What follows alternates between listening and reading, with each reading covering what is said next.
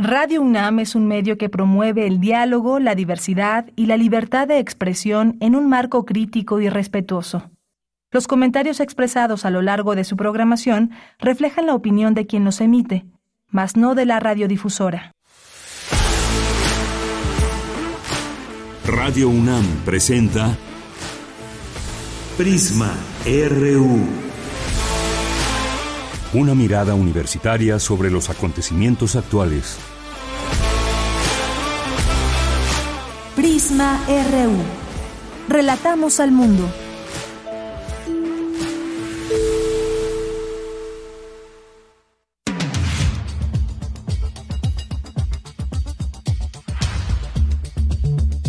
Hola, muy buenas tardes. Muchas gracias por acompañarnos aquí en Prisma RU, una con cinco minutos. Un gusto poder saludarles en este espacio y saludarles a través de nuestra frecuencia 96.1 de FM. A nombre de todo el equipo, soy de Yanira Morán. Bienvenidas, bienvenidos. Tenemos varias cosas que platicar con ustedes. El presidente de México envió al Congreso un paquete de iniciativas de reformas y en el tema económico incluye pensiones y salario mínimo. Vamos a estar hablando de este tema en un momento más. Vamos a hablar también de la cúpula republicana rechaza la iniciativa que busca cierre automático de la frontera. No, tienen que ser varios días consecutivos, miles de migrantes y luego pues ya tomar cartas en el asunto. ¿Esto qué significado tiene? Vamos a platicar con el doctor Tonatiu Guillén, doctor en Ciencias Sociales, investigador del Programa Universitario de Estudios del Desarrollo. Y también vamos a platicar de un libro, República de Weimar, de Jacobo Dayan. Jacobo Dayan, La muerte de una democracia vista desde el arte y el pensamiento. Estará aquí platicando con nosotros. Vamos a tener también una invitación a que conozcan, conocen el Museo del Perfume aquí en la Ciudad de México. Bueno, hay actividades y hay mucho que contar desde ahí. Nos acompañará Ariadna Casas Ortiz, curadora de este museo. También vamos a tener aquí a poetas errantes, Vania Vélez, tendremos a Eduardo Cerdán en literatura, que nos va a recomendar varios libros, cultura y más. Así que quédense aquí en Prisma RU y ojalá que pues disfruten de estos contenidos, que nos escriban en nuestras redes sociales, arroba PrismaRU en Twitter y PrismaRU en Facebook. Desde aquí, relatamos al mundo.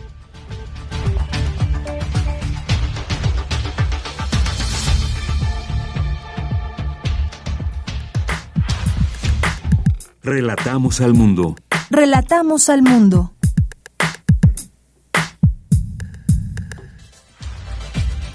Y nos vamos al resumen de la información con Iván Martínez. Adelante, Iván, muy buenas tardes. Buenas tardes, Deyanira, muchas gracias. Arrancamos con la información universitaria. Rinde la Escuela Nacional de Trabajo Social homenaje póstumo al doctor Enrique Dussel.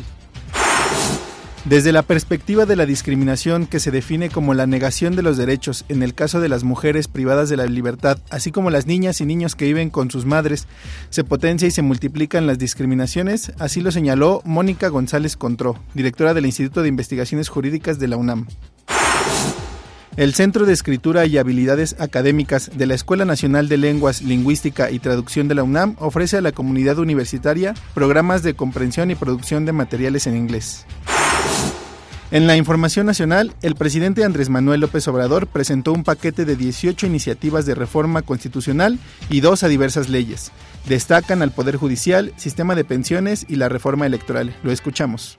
Se propone revertir las reformas de pensiones, tanto la aprobada durante el gobierno de Ernesto Cedillo en 1997 como la impuesta en el 2007 por Felipe Calderón, porque afectan injustamente a trabajadores del Seguro Social y del ISTE, pues les impiden jubilarse con el 100% de su salario.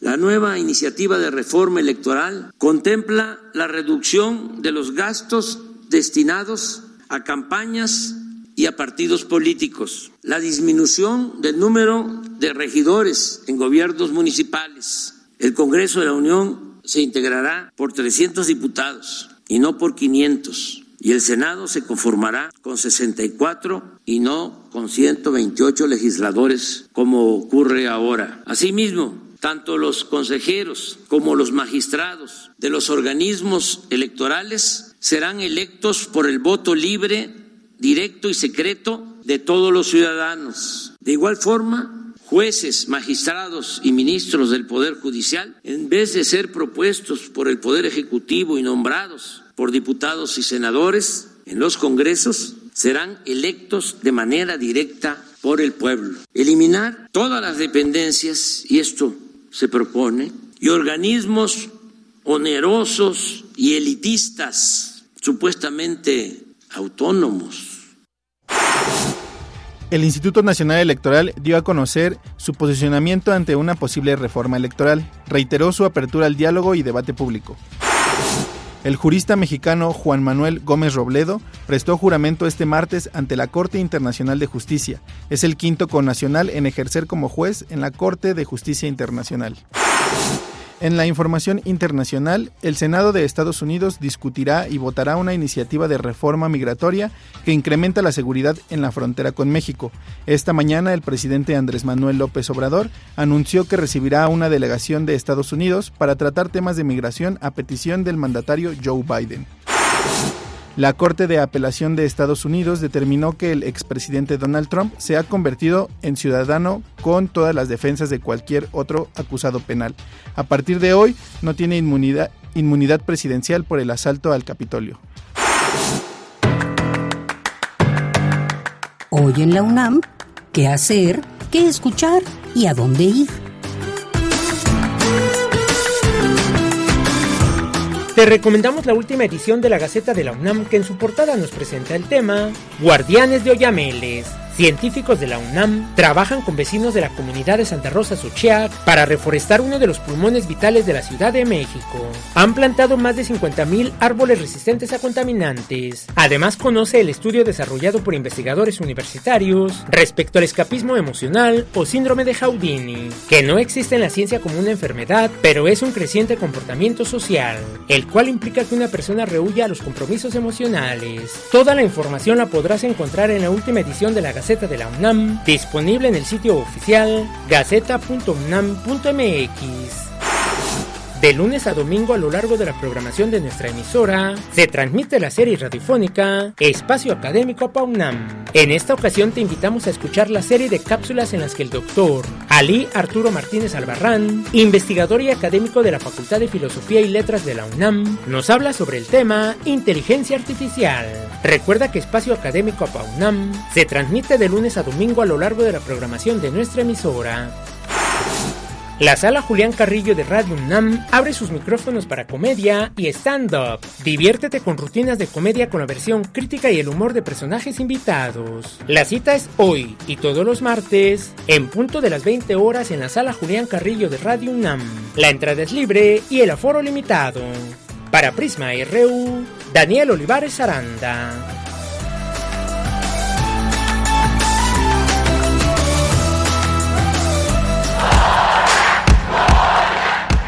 Campus RU.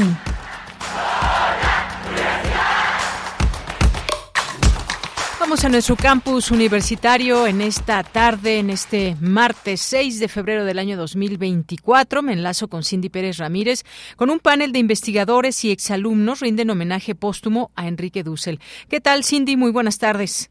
¿Qué tal, Deyanira? Muy buenas tardes a ti y al auditorio. La Escuela Nacional de Trabajo Social organizó un homenaje póstumo al doctor Enrique Dulcel Ambrosini, quien falleció el 5 de noviembre de 2023. En el evento titulado Cuando Dulcel dialogó con Trabajo Social, el doctor Gabriel Herrera Salazar, doctor en filosofía y colaborador cercano al doctor Enrique Dussel, hizo referencia al acercamiento que Dussel realizó al trabajo social en su texto sobre la ética de la liberación de 1968. Dussel va a decir, este tipo, cuando llevan el individualismo al, al nivel de naturaleza, como si fuera un impulso natural, imagínense, quítenselo. Al contrario, soy más humano en el sentido de que más egoísta soy. Y si fuéramos egoístas por naturaleza, la carrera de trabajo social no existiría. es imposible no nacer dentro de una comunidad. Es inevitable, el ser humano siempre va a estar, dice Dussel y va a defender, esta es la posición que está defendiendo en este texto, va a ser comunitario. Por otro lado, la doctora Viviana Chiquillo, trabajadora social y terapeuta integrativa, quien además se desempeña como docente universitaria en la Universidad de Extremadura, Colombia, abordó el legado que Dussel dejó en relación con las problemáticas de América Latina. ¿Qué está pasando? ¿Qué conflictos tenemos y con qué mirada debemos revisarlos? porque precisamente el doctor Dussel nos hacía un llamado a que con qué ojos estamos mirando la problemática en América Latina. Y en ese sentido, de qué manera los, las y les trabajadores sociales tenemos un compromiso primero con esa manera de ver el mundo, con esa manera de sentir el mundo, pero eso con esa manera también de reconocer a los otros, a las otras, porque eso es lo que nos va a permitir trabajar en colectivo. Deyanira Dussel, filósofo destacado en la corriente de la filosofía de la liberación, el giro de colonial y la epistemología del sur, se distinguió también como historiador y crítico del pensamiento occidental, interrogó sus conceptos, su interpretación de la realidad y sus fundamentos, evidenciando cómo excluían a los demás o los reducían a simples objetos de estudio, lo que perpetuaba una visión de ellos como bárbaros. Este es mi reporte. Cindy, muchas gracias. Buenas tardes. Muy buenas tardes. Bien, vamos ahora con Dulce García. Presentan el número 12 de la revista Goya. ¿Qué tal, Dulce? Buenas tardes. Deyanira, te saludo con mucho gusto a ti al auditorio de Prisma RU. El programa universitario de estudios sobre democracia, justicia y sociedad presentó el número 12 de la revista Goya, un espacio libre e incluyente para que las voces de las nuevas generaciones de universitarios sean escuchadas. En su número 12, Goya trata temas como los espacios públicos, el futuro universitario, los mitos y la identidad, entre otros. Al presentar este número, el director del Programa Universitario de Estudios sobre Democracia, Justicia y Sociedad, el doctor John Ackerman, habló de la versión impresa de Goya y cómo es que se complementa con la versión en línea. Eso es solamente una, un saque, una muestra. El Goya no es una revista trimestral, es un periódico todos los días estamos publicando sus textos, ¿no? Y les van a avisar hoy mismo, estos otros días, de qué fecha va a publicarse su artículo, y en realidad Goya se lee pues en línea, ¿no? Se lee, tenemos muchas, muchas visitas en línea, y, este, y todos van a publicar, y todos van a tener su momento de, de fama, de gloria, como autores y autoras de, de, de Goya. Deyanira, en su oportunidad, Patricia Martínez, secretaria general de la Facultad de Ciencias Políticas y Sociales de la UNAM, celebró el hecho de que los alumnos de dicha entidad universitaria sean de los más participativos en Goya. No nos sorprende que nuestra facultad sea de los eh, más importantes colaboradores. Sabemos de las capacidades creativas, narrativas y participativas de nuestra comunidad estudiantil. Entonces síganlo haciendo, no nos sorprende y sabemos que los productos son de mucha calidad, seguramente los que han entregado. Entonces felicidades no solamente al programa, a los alumnos de la facultad, sino a todos ustedes que le dan vida a estos espacios universitarios. Felicidades y síganlo haciendo. Cabe mencionar que el número 12 de la revista Goya se presentó en el espacio escultórico de la UNAM a propósito del tema de espacios públicos del que trata. Este número 12 de la revista Goya ya se puede consultar en la página web del Programa Universitario de Estudios sobre Democracia, Justicia y Sociedad. Esta es la información. Muy buenas tardes. Vamos ahora con mi compañera Virginia Sánchez. Expertas analizan las maternidades en prisiones, afectaciones a las mujeres, a las niñas y niños en el marco del informe temático de la Comisión Interamericana de Derechos Humanos. ¿Qué tal, Vicky? Muy buenas tardes. Adelante con la información. Hola, ¿qué tal, Deya? Muy buenas tardes a ti y al auditorio de Prisma RU. Desde la perspectiva de la discriminación que se define como la negación de los derechos, en el caso de las mujeres privadas de la libertad, así como las niñas y niños que viven con sus madres, y tal como lo señala el informe Mujeres privadas de la libertad en las Américas, presentado por la Comisión Interamericana de Derechos Humanos, estas discriminaciones se potencian y se multiplican. Así lo señaló Mónica González Control, directora del Instituto de Investigaciones Jurídicas de la UNAM, al moderar la conferencia Maternidades en prisiones, afectaciones a las mujeres, a las niñas y niños en el marco del informe temático de la Comisión Interamericana de Derechos Humanos, que forma parte de las conferencias introductorias para aproximarse a los temas que conformarán la decimoctava edición del diplomado Derecho a la No Discriminación 2024 organizado por dicha entidad. Por su parte, Magdalena Cervantes Alcaide, experta en derechos humanos, detalló que la privación de la libertad es una condición que debiera restringir únicamente el derecho a la libertad personal. Sin embargo, detalló, el informe destaca que en realidad la privación de la libertad está suponiendo la restricción o violación de múltiples derechos humanos y es el caso de las mujeres que se encuentran en esta condición, quienes representan el 8% de la población penitenciaria en América Latina cifra que representa un incremento en las últimas dos décadas, lo cual, señala el informe, responde al endurecimiento de las políticas criminales en materia de drogas y una falta de perspectiva de género para abordar esta problemática. Escuchemos a Magdalena Cervantes. En las políticas en materia de drogas no se están considerando, por ejemplo, factores como el bajo nivel de participación dentro de la actividad delictiva de las mujeres, la ausencia de violencia en la comisión de conductas, el impacto diferencial de su encarcelamiento sobre las personas que tienen a, su cargo o, o bajo cuidado, la violencia y la exclusión social y laboral que enfrentan y la ausencia de un enfoque de reinserción social en las políticas penitenciarias. ¿Qué ha significado esto? Un elevado número de mujeres encarceladas en América, 46%, o sea, la mitad de las mujeres privadas de la libertad en el continente están relacionadas con delitos relacionados con drogas y de las cuales buena parte de ellos están privadas de la libertad en prisión preventiva. O sea, ni siquiera tienen sentencia y están privadas de la libertad, aún con el impacto que esto tiene respecto de aquellas que son madres o tienen labores de cuidado, ¿no? En tanto, Julieta Morales Sánchez, académica e investigadora de la Facultad de Derecho de la UNAM, eh, detalló que un informe realizado en Guatemala titulado Bebés en prisión condenados desde el nacimiento refiere que hay 85 menores de 4 años en las prisiones y desde 2021 se han registrado 35 casos de desnutrición y por la falta de vacunación de rotavirus o varicela han muerto niños en prisión, lo cual dijo lleva a pensar en la atención pediátrica, la alimentación, educación y espacios de convivencia entre los derechos para las y los pequeños en prisión.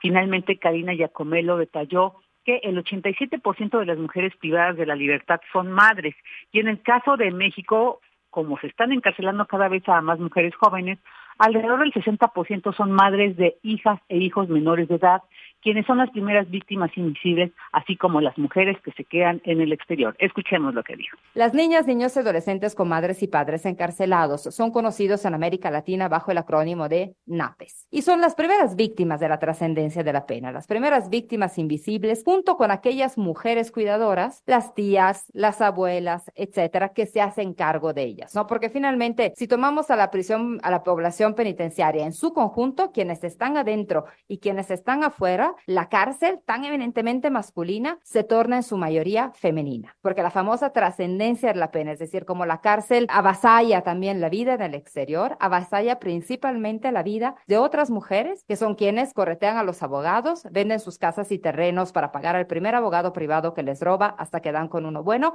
que generalmente te le recomienda alguien en prisión. Son las que se forman en la visita, las que renuncian a su trabajo o cambian de trabajo constantemente para poder ir de visita, las que llevan colchones cobijas, comida, agua, drogas y materiales para trabajar. Bueno, pues las expertas coincidieron en la urgencia de apelar a la implementación de políticas que reviertan esta situación para lograr que se respete y garanticen los derechos humanos de las mujeres y sus hijas e hijos que están en prisión. Esta es la información de ella. Gracias, Vicky. Muy buenas tardes. Buenas tardes. Continuamos. Prisma RU. Relatamos al mundo. El ingeniero, el ingeniero Rodolfo Sánchez Alvarado llegó a Radio Universidad en los años 50 y se incorporó como operador de transmisión, luego pasó a los estudios y a él se debe la grabación de infinidad de programas del acervo histórico de nuestra emisora. Por ejemplo, los conciertos de la UFUNAM. También fue maestro de operadores de audio y un gran conocedor musical. Su concepción del diseño sonoro lo llevó a crear el concepto de ese, el uso de la atmósfera sonora como un como elemento narrativo en el teatro. Rodolfo, junto con el maestro Carlos Illescas, otro importante personaje en la historia de esta radiodifusora, fueron los artífices de la fonoteca de Radio UNAM, como la conocemos ahora, al proponer que las cintas de los programas que simplemente se almacenaban en ese entonces se catalogaran y conservaran ordenadamente. Radio UNAM lamenta el fallecimiento del ingeniero Rodolfo Sánchez Alvarado, acaecido el pasado 4 de febrero. Y para recordarlo tenemos aquí este audio que nos recupera eh, Yola de Fonoteca. Adelante. 67 años al aire. Tres frecuencias unidas por la pasión radiofónica. Hechos, vivencias, sentimientos y emociones de quienes pertenecen a la historia de Radio UNAM.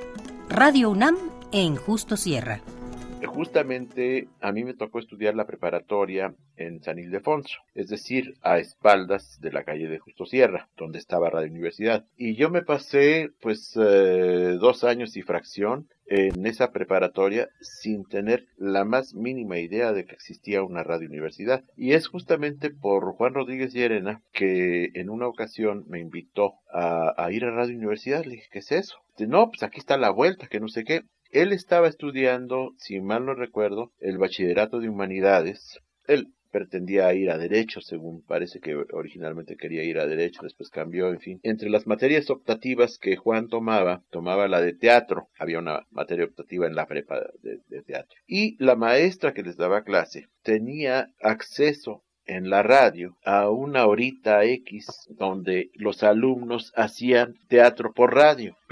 por esa razón Juan Rodríguez Llerena iba eh, con X frecuencia, él te lo dirá mucho mejor que yo, a la radio y él conocía que existía, él sabía que existía Radio Universidad. Entonces él me dijo esto, me invitó un día y fuimos. Y bueno, para mí fue algo este, maravilloso. Rodolfo Sánchez Alvarado, jefe del Departamento de Grabaciones. Radio UNAM 67 años. Pues ahí la recordamos y otro dato que también aquí nos recuerda Andrés Ramírez es que le gustaba que le dijeran el maestro, maestro. Pues muchas gracias aquí a, a Yolanda Medina, jefa de la fonoteca que nos hace que nos hace llegar este audio para recordarlo y descanse en paz. Continuamos. Prisma RU. Relatamos al mundo. El presidente Andrés Manuel López Obrador presentó el último paquete de iniciativas de reformas de su sexenio, en donde destaca la reforma electoral para desaparecer a los legisladores plurinominales, recortar de 500 a 300 diputados y de 128 a 64 senadores. Además, en el tema judicial, la elección por voto popular a ministros y magistrados, así como derogar las reformas de pensiones de Ernesto Cedillo y Felipe Calderón. El presidente también busca eliminar a órganos autónomos, a los cuales llamó onerosos y elitistas. La Secretaría de Gobernación, la secretaria Luisa María Alcalde, entregó este paquete de reformas a la Cámara de Diputados que mañana, 7 de febrero, las turnará a las comisiones correspondientes. Y bueno, pues en particular también hay algunos temas que queremos compartir con ustedes y que nos vamos a centrar ahora en esta reforma para revertir las reformas de pensiones, tanto la aprobada durante el gobierno de Ernesto Cedillo en 1997 como la impuesta en 2007 por Felipe Calderón. Así lo mencionó en este mensaje de ayer, que justo ayer les comentábamos, hoy traeríamos este tema al análisis. Está ya en la línea telefónica el doctor Ernesto Bravo, académico del Instituto de Investigaciones Económicas de la UNAM, con especialidad en estudios hacendarios y del sector público, sus líneas de investigación, economía financiera. ¿Qué tal, doctor Ernesto Bravo? Bienvenido, muy buenas tardes. Muy buenas tardes, Deyanira. Buenas pues, tardes a tu público, Radio Escucha. Gracias, doctor. Pues, ¿cómo ve este tema eh, de las pensiones? En principio, hablemos de ese tema y luego del salario mínimo, pero ¿qué tan viable es que se puedan aprobar? ¿O cómo ve en sí este, si nos hace un análisis, por favor, sobre estas reformas que propone el presidente para echar atrás aquellas de Ernesto Cedillo y Felipe Calderón? ¿Cómo no, Deyanira? Pues comentarte que el día de mañana ya se, eh, se entregó el día de ayer la propuesta y mañana se ve al Pleno. Y para que sean aprobadas estas propuestas se requiere mayoría calificada en el Congreso, es decir, dos terceras partes en la Cámara de Diputados, es decir, 334 votos a favor. Morena tiene 273, tiene que cabildear en la Cámara de Diputados para eh, conseguir ese eh, porcentaje restante. Y en la Cámara de Senadores tiene 71 eh, senadores a favor, su, su, grupo, y se requiere eh, un número de 84. También tiene que este, negociar con otra fuerza para que se integre esas dos terceras partes para que eh, se eleve a rango constitucional esta, este paquete de 20 propuestas en las que se encuentra el, la reforma del sistema de pensiones y particularmente se reforme el artículo 4 constitucional.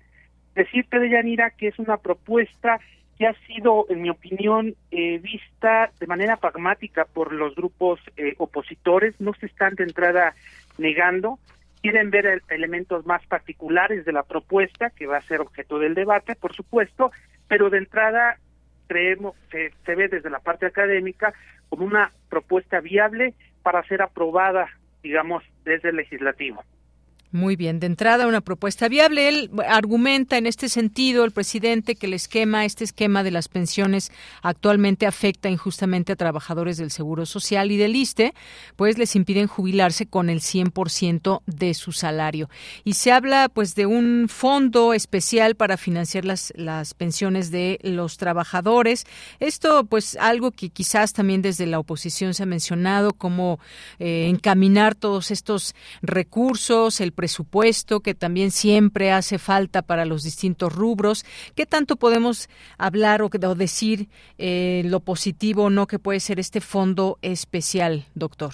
Como no, Deyanira, mira, comentarte que esta propuesta no va a aplicar a todos los trabajadores, mm. sino a aquellos que ganen por abajo del salario medio de cotización del IMSS, ¿no? Que está en 16.777. Cualquier trabajador que gane por abajo de esto, tendría derecho a ese 100%. Decirte, este fondo, por 64.619 millones de pesos, se va a depositar en la creación de un fondo de pensiones para el bienestar que la Secretaría de Hacienda y Crédito Público crea para este fin, con el eh, eh, pues con el fin último de complementar los aportes también de la parte patronal de la reforma que se hizo en 2020 de Yanira. ¿Sí? Estamos hablando de un monto de recursos, pues sí es importante, pero comentarte para ponerlo en perspectiva que este año se aprobaron 62 mil millones de pesos para el FOBAPROA, ¿no? De una eh, cuenta que aún al día de hoy está en cerca de 1.1 billones de pesos y que nos ha costado más de 3 billones de pesos pagarla desde prácticamente el año 2000 para acá. Entonces, es un recurso ¿verdad?, que va a complementar ese esfuerzo de aportaciones patronales para garantizarle a los trabajadores que están por abajo de este nivel ese 100% de la tasa de reemplazo. Es decir, que quienes ganaban finalmente hasta antes de esta reforma X cantidad monetaria por abajo de este precio, de este eh, valor, una vez que se jubilen van a seguirlo ganando, ¿no? Eh, me parece que es justo, ¿verdad? Eh, ayuda al fortalecimiento del mercado interno y sobre todo, bueno, pues estas personas que han pasado a la etapa de jubilación y que aportaron en su eh, etapa económicamente activa al enriquecimiento del país. Eh, Oxfam nos presentó en enero de este año este dato tan alarmante en donde la fortuna de los dos hombres más ricos de este país creció en tiempos de la pandemia el 70%, ¿no? El año pasado Oxfam en su estudio internacional nos dijo que 1.700 millones de trabajadores, su salario creció por abajo de la inflación, lo que implicó también un proceso de concentración del ingreso a escala mundial en donde México no escapa de esa tendencia. Esta propuesta, en mi opinión, va en el sentido del fortalecimiento de los salarios, tanto mínimos, medios como industriales, de un eh, periodo que eh, pues se estuvo estancando y por supuesto en la parte de pensiones pues era un sistema que no garantizaba más allá del 27% eh, de Yanira, ¿no? De tasa de reemplazo. Una tasa a la que solamente el 25% de la población trabajadora tenía acceso, ¿sí? Tenemos un mercado informal muy grande. Estas medidas, de alguna u otra manera, contribuyen a reducir el grado de informalidad y garantizar pensiones dignas en la etapa jubilatoria para los trabajadores, tanto del sector público como para la iniciativa privada. Así es. Eh, algo que decía el presidente ayer también, doctor, es que para preparar, eh, para reparar este daño a los trabajadores en general desde el 1 de mayo de 2024 se va a crear un fondo semilla de 64.619 millones de pesos que será incrementando, se irá incrementando poco a poco. Es así como lo planteó. Ahora bien, eh, ¿qué pasa con el salario mínimo que también hace una propuesta puntual en este sentido que no puede estar por debajo de la inflación? ¿Cómo entender todo esto y también cuál es esta viabilidad de esta propuesta, doctor? Sí, eh, durante muchos años en México el salario mínimo de Yanina fue utilizado como ancla para controlar el crecimiento de los precios. Esto implicó que el salario mínimo se rezagara en relación a la inflación y sostenidamente que tuviéramos que tuviera México uno de los salarios mínimos más reducidos de toda América Latina. en perjuicio del mercado interno y de las condiciones de vida digna. Eh, para resarcir ese daño de tantos años del modelo neoliberal, es que se propone, eh, eh, se lee en la propuesta, pues que no puedan finalmente estar por debajo del incremento inflacionario para que no se replique eh, esto que vivimos durante más de 25 años, ¿no? Que se vaya rezagando el salario mínimo. Decir que todavía tenemos un gran trecho eh, por cubrir que diferencia el salario mínimo del salario medio y el industrial, de tal manera que sí hay eh, espacio para que no se afecte la rentabilidad o la productividad y competitividad de las empresas cuando se aprueban los salarios mínimos por eh, encima del incremento de los precios. Y también eh, decir que estamos apenas recuperando mucho lo perdido en términos de el poder adquisitivo de nuestro salario mínimo de Yanira. Efectivamente, algo que pues se ha mencionado en distintos momentos esta política del presidente Andrés Manuel López Obrador, que pues en su sexenio ha radicado en hacer aumentos al salario mínimo, como hemos visto, en sintonía, lo ha dicho, con la inflación e incluso por arriba de la inflación, como ocurrió con el aumento de 20% para este 2020 24, cuando la inflación al cierre del 2023 fue de 4.6%.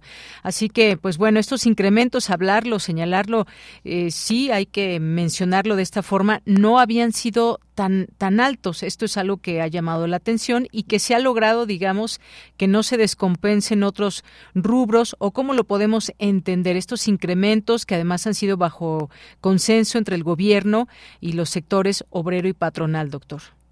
Mire, lo que pasa es que era, digamos, ampliamente conocido que los niveles de salario eran tan bajos que fomentaban mucho la informalidad precisamente y alta rotación eh, de personal, además de que pues no se satisfacían las necesidades. De tal manera que fue un consenso, eh, digamos, eh, general el poder restablecer los salarios mínimos. además, México pues ha tenido tasas de crecimiento económico en los últimos años importantes, al menos por encima del promedio latinoamericano, incluso del promedio de la OCDE, fue el, el año de 2023, y bueno, de ese incremento del de, crecimiento de la del PIB, pues, eh, digamos, salen los recursos para que se compense a final de cuentas este incremento de los salarios mínimos y que finalmente se ve afectada la economía. Al contrario, este crecimiento de los salarios mínimos fortalece eh, el mercado interno y genera a su vez eslamonamientos productivos porque hay mayor demanda, más robustos, de tal manera que manda señales a mediano y largo plazo de un crecimiento sostenido, ¿verdad? En el tiempo que requiere mucho esta economía para salir del desarrollo o del subdesarrollo en el que todavía nos encontramos lamentablemente como país. Muy bien, pues aquí estos dos temas que queríamos analizar por lo pronto de estas reformas que propone el presidente de México. Pues doctor Ernesto Bravo, muchas gracias por estar aquí como siempre, que nos ayuda a entender todos estos temas. Le agradezco mucho a usted, Yarida, y a los radio escucha. Hasta luego, gracias. Buenas tardes. Buenas tardes. Fue el doctor Ernesto Bravo, académico del Instituto de Investigaciones Económicas de la UNAM, con especialidad en estudios hacendarios y del sector público, y su línea de investigación, economía financiera. Y solamente cierro con este dato para que tengamos una idea de lo que ha pasado con el salario mínimo. Actualmente el salario mínimo es de 375 pesos diarios en la frontera norte, es decir, 11.403 pesos al mes, y de 249 pesos en el resto del país es decir, 7.508 pesos mensuales. Al inicio de la administración, en 2019, el salario era de 176 pesos diarios y 102.68 eh, respectivamente en el resto del país. Eh, 13 con 38 minutos, continuamos. Tu opinión es muy importante. Escríbenos al correo electrónico prisma.radiounam@gmail.com. La iniciativa bipartidista del Senado de Estados Unidos, que incluye esta polémica cláusula para el cierre automático de la frontera con México, pues no fue bien recibida y se habla de esta jerarquía republicana en la Cámara de Representantes, que dejó en claro que bajo ninguna circunstancia será llevada a voto final, aunque incluya la ayuda a Ucrania e Israel. ¿De qué se trata todo esto? Vamos a platicar del tema con el doctor Tonatiuh Tapatío Guillén, él es doctor en Ciencias Sociales, investigador del Programa Universitario de Estudios del Desarrollo, colabora en la línea de investigación Ideas del Desarrollo en las temáticas de migración internacional y sobre las fronteras norte y sur de México. Doctor, buenas tardes, bienvenido al espacio Prisma RU de Radio UNAM. ¿Qué tal, Deyanira? Buenas tardes y muchas gracias por invitarme. Y seguimos hablando de temas, de temas que tienen que ver con la migración, porque pues esta parece ser no fue una, una prioridad migratoria de los republicanos, o cómo, cómo entender esto que sucedió allá en Estados Unidos, qué pasa en nuestra frontera, en nuestra frontera eh, norte, doctor. El asunto central es que la migración como tema, con independencia de números, desde hace varios años se convirtió en objeto de disputa electoral y en objeto de convocatoria electoral, eh, especialmente manipulada por Donald Trump, como es muy conocido, y retomado en conjunto por el Partido Republicano y una cultura amplia en Estados Unidos, todavía de tono xenófobo, incluso a veces muy agresivo. Y esa es, esa cultura y ese posicionamiento político electoral está ahora de manera muy intensa en la campaña de que ya viene de, este año. Está en juego la presidencia de Estados Unidos en particular y, y está en juego pues el retorno de Trump o la continuidad de Biden y ahí eh, la cuestión migratoria es decisiva. Dicho en términos muy simples, si si, si lo que llaman crisis en la frontera persiste, pues eh, favorece mucho el discurso y posicionamiento en concreto del candidato Trump. Y si eso se controla, logra algún arreglo, logra alguna eh, salida eh, de que reduzca números y al mismo tiempo no sea muy ruda, pues favorece a Biden. Entonces ahí el, el gobierno de Biden intentó pues un arreglo, una, reforma de, su legislación migratoria muy grande, amplia, eh, conceptualmente pues tiene cambios eh, muy muy significativos y junto con ello presupuestos para uh, Ucrania y para Israel y incluso hasta para la franja de Gaza y, otros países. Entonces es un paquete legislativo que tiene esos dos componentes, uno de perspectiva global internacional y otro focalizado sobre la frontera sur de Estados Unidos, en donde pues se ha manejado la palabra de cerrar la frontera cuando los flujos sean muy grandes, pero hay que precisarlo, no no quiere decir que se detenga la movilidad fronteriza, eso no tiene nada que ver. Se cierra para efectos de solicitud de refugio, que es muy distinto.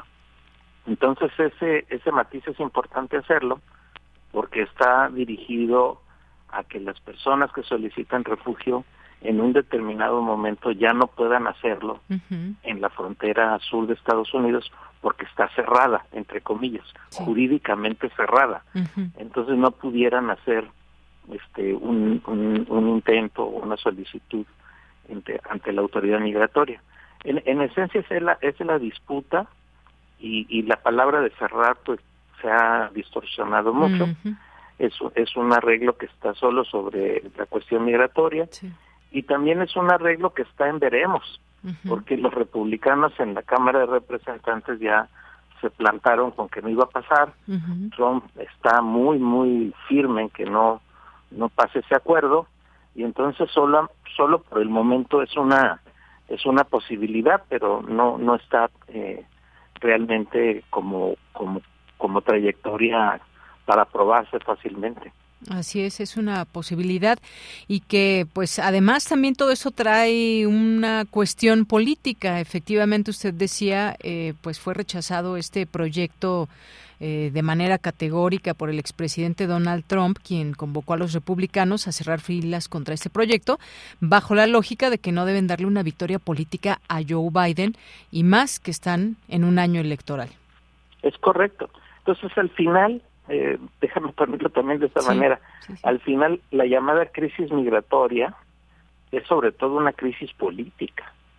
Es una crisis política que usa al, a la problemática migratoria, que sin duda es muy seria, eso no, no, no le quita nada de grave, ni de, ni de, ni de violaciones continuas de derechos humanos, que está en, en, el, en el implícito de todo este camino, pero lo cierto es que primero es una disputa político-electoral y esa disputa político-electoral tiene a la migración, a los migrantes y a los refugiados como, como bandera para uno u otro lado y, y, y es tan importante, tan importante que puede definir la elección presidencial de Estados Unidos, que al mismo tiempo pues es una elección que impacta al mundo.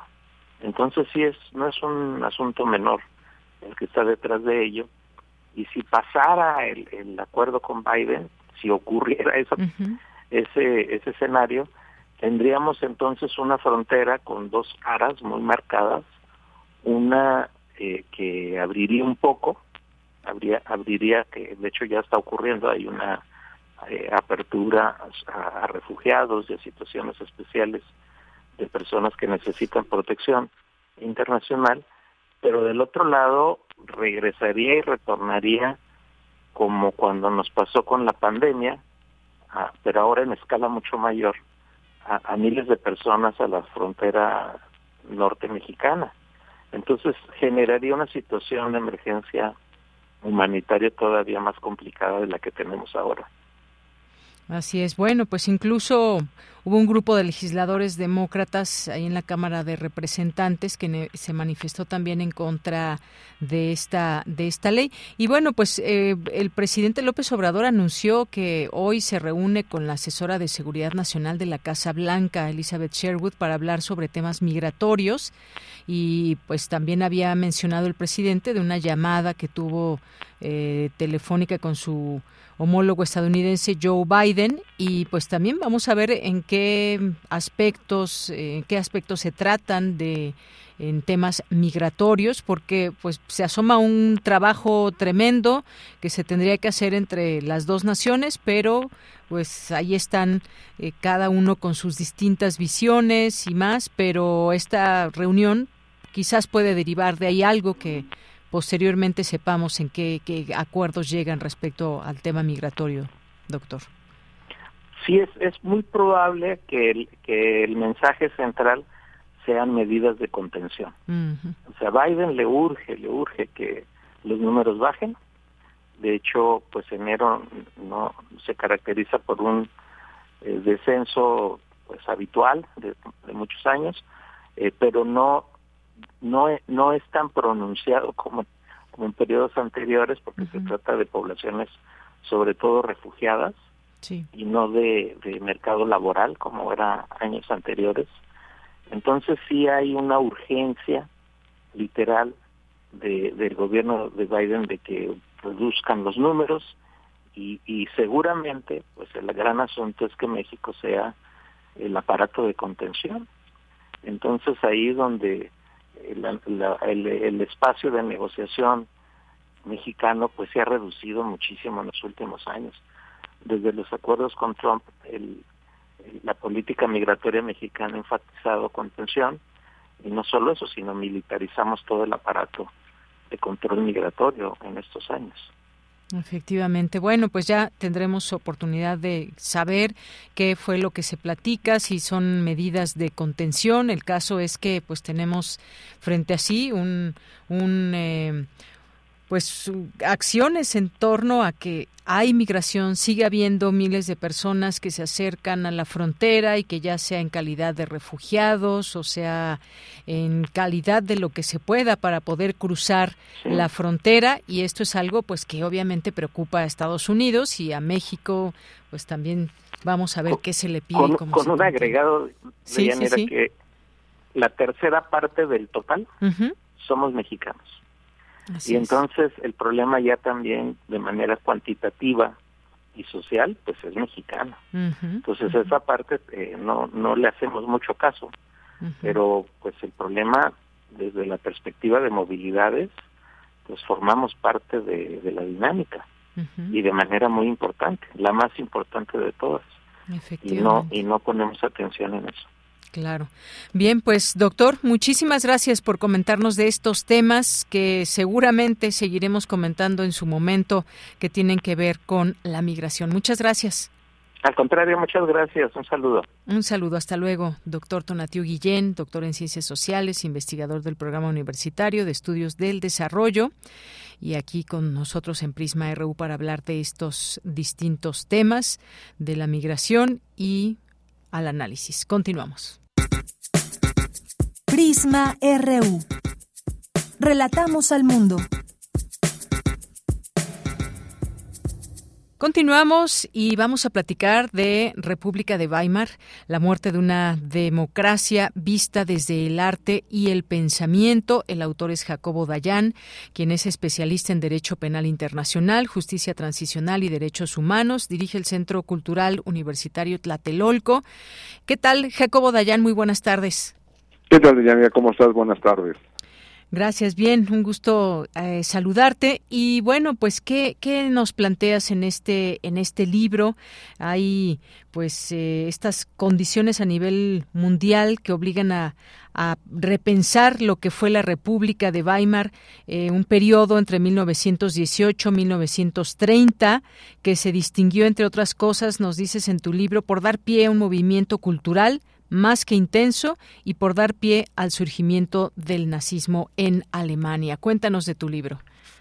Sí, eh, mira, el libro es, eh, es hijo de la pandemia, vamos. Eh, y el, yo eh, casi completé la escritura del libro durante la pandemia y recordemos que en esos meses, que eran los meses de Trump, cuando estaba ah, en su auge Donald Trump, surgieron muchos libros sobre la crisis de las democracias. Y cuando se habla de una democracia en crisis, de inmediato se empieza, se empieza en la República de Weimar, es como bien dices, esta república que vivió y murió rápidamente del 18 al 33 en Alemania.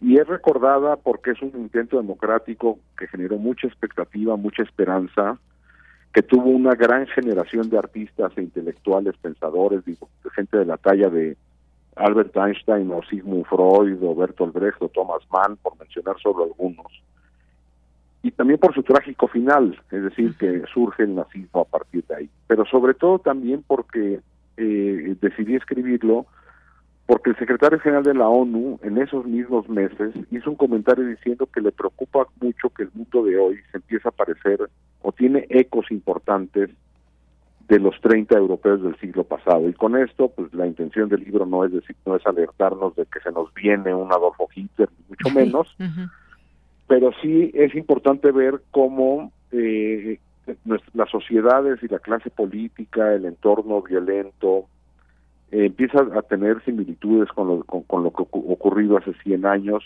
repito, en esa gran generación de artistas, y el libro lo que intenta hacer es, además de relatar los hechos, eh, apuntalar cuál fue la mirada de esta gran generación de intelectuales y artistas. Bien, y, dices tú un intento democrático importante. ¿Qué fue lo que sucedió que a final de cuentas se da entrada al nazismo? ¿Qué pasaba más allá de esta parte, bueno, la parte cultural que tú nos eh, comentas? ¿Qué, qué, qué, qué pasaba? ¿Cuál fue, digamos, ese proceso que llevó a la decadencia? Sí, cuando uno enlista las situaciones se estremece. Era una sociedad polarizada, eh, con gran crispación política, propia de aquellos tiempos y de los nuestros, una clase política más preocupada por acceder al poder que por resolver los problemas de, la gente, eh, una sociedad eh, con gran esperanza, pero también con una sensación de fatalidad presente, como que nada se resuelve, violencia de género, violencia política, corrupción, crimen organizado, militares incrustados en el gobierno, impunidad. Esa era la normalidad de Weimar. Y cuando uno voltea a ver muchos de los países del planeta, empezamos a reproducir eso. Evidentemente hay otros elementos que ocurrieron hace 100 años que hoy no los tenemos, como por ejemplo una brutal crisis económica, pero ya vimos cómo en países como Argentina una brutal crisis económica sumada a los elementos anteriores, con eso no quiero decir que vamos a repetir la historia, eh, generó las condiciones para la llegada al gobierno de Milei. eh, es decir, una, una propuesta de mano dura, una propuesta eh, discriminatoria, una propuesta excluyente, y las sociedades en desesperación, y Weimar y hoy presentan sociedades en desesperación que buscan soluciones al precio que sea, incluso al precio de la misma democracia. Otro ejemplo, lo ocurrido en El Salvador este fin de semana. Es decir, una sociedad dispuesta a sacrificar derechos, libertades y la, democracia misma a cambio de una, por ahora, supuesta eh, seguridad a cambio de todo lo demás. Así es. Y, de pronto, en esto que dices, eh, la República de Weimar eh, nos obliga a repensar también quizás cómo están las condiciones a nivel mundial, algunos personajes, algunas características en algunos países que nos dan pie a decir hacia dónde vamos cuando pensamos, por ejemplo, en el tema de los derechos humanos. ¿Qué pasa en todo esto? Porque son muchos elementos. ¿Quién se, quién se equivoca al dar, por ejemplo, pues un, un voto a favor de tal y no a, a otra persona? ¿Se equivoca el pueblo? ¿Se equivocan las formas de quienes están gobernando o de quienes pretenden gobernar. ¿Qué es lo que piensas, Jacobo? O sea, yo no diría que se equivocan. Lo que sería importante sería tratar de entender por qué sociedades mm. eh, desesperadas están dispuestas a sacrificar todo lo, lo que se, hemos comentado, repito, en el caso salvadoreño es el más, más cercano en tiempo, es decir, eh, es evidente el éxito de, Bukele en, términos de seguridad, habría que ver a qué costo y por cuánto tiempo. Y el costo es la democracia misma, entregarle todo el poder a una sola persona y el sacrificio de, derechos, libertades y un número importantísimo de detenciones arbitrarias, ejecuciones, eh, tortura en prisión. Eh, evidentemente el porcentaje de personas en prisión es eh, o sea, de personas no vinculadas con las pandillas en El Salvador es elevadísimo, pero con todo y todo se tiene un 70-80% de la población dispuesta a eso. Entonces ahí es donde me parece que valdría la, pena poner el punto, sobre todo en un momento, 2024 es el año en que más elecciones habrá en la historia de la humanidad. eh, somos el mayor número de seres humanos que va a ir a votar algo en, en la historia de la humanidad es este año, 2024. Eh, hay elecciones en países, en la democracia más grande del planeta, que es la India, donde también hay una propuesta eh, populista eh, segrega, que, que segrega minorías, que habla de la democracia como solo el derecho de las mayorías o la tiranía de las mayorías pasando sobre los derechos de las minorías, como ocurre en la India, o la democracia, pues, una de las democracias más sólidas o más potentes del mundo, como podría ser los Estados Unidos, pues donde tenemos al personaje como Donald Trump, que pues como mexicanas y mexicanos sabemos lo que opina de nosotras y nosotros. Eh, también habrá elecciones en Rusia, es decir, en muchos países habrá elecciones y más que decir si alguien se equivoca o no, pues habría que tratar de entender estas manifestaciones sociales donde las democracias no aguantan todo, las democracias se van diluyendo de a poco, se van perdiendo los contrapesos, se va eligiendo o prefiriendo ver visiones eh, pues casi mesiánicas eh, alrededor de una sola persona, eh, como si fuera la encarnación del pueblo o la encarnación de la voluntad popular o lo que sea, a cambio de libertades y derechos que sería muy grave. Y lo que hago en el libro, otra vez, no es profético, simplemente es decir, esto ocurrió en Alemania hace 100 años, hay elementos en común tendríamos que tener atención y sobre todo ver cómo esta generación de intelectuales y artistas fueron percibiendo esa, esa erosión y fueron levantando la voz pues desde textos académicos, ensayos, hasta pintura, cine, música, teatro, eh, en las distintas manifestaciones en esta gran, gran generación de artistas que vivió en Alemania en esos años. Efectivamente, hablas ampliamente de esta parte artística y cultural y que y quizás, como decías, no no es que nos equivoquemos, pero se habrá que entender eh, qué es lo que está pasando en las sociedades. De pronto uno se pregunta también qué, qué vamos aprendido, qué, ah, qué, hemos aprendido o no como sociedad. Eh, volteamos a ver al mundo y además de estas elecciones y elegir los perfiles que queremos en ellos, pues también están las guerras que decimos cómo es posible que tengamos eh, este tipo de de guerras en la actualidad, por ejemplo, si volteamos a ver la franja de Gaza, y, nos preguntamos eso, ¿qué, ¿qué hemos aprendido como sociedad? Bueno, pues incluso en eso también hay paralelismos. Hay que recordar, después de la Primera Guerra Mundial surge la Liga de las Naciones como el gran proyecto que garantizaría paz y seguridad internacional, que fue un rotundo fracaso.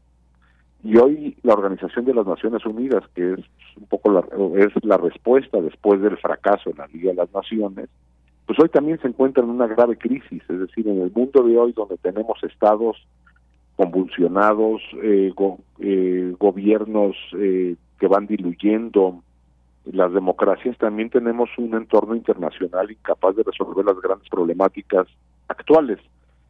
Bien dices, las guerras, pues, Medio, Medio Oriente, eh, evidentemente Rusia, Ucrania, pero los conflictos sobran, vamos, hay que voltear a ver lo que pasa en Sudán, en Yemen, que son cosas que se hablan mucho menos. Sí, sí. Pero los conflictos se reproducen, el cambio climático, la crisis de migrantes, refugio, este, la desigualdad, el modelo económico, desigualdad, pobreza, pues parece que también el sistema internacional o multilateral es incapaz de resolver los grandes problemas de nuestro tiempo, como la Liga de las Naciones en aquel entonces.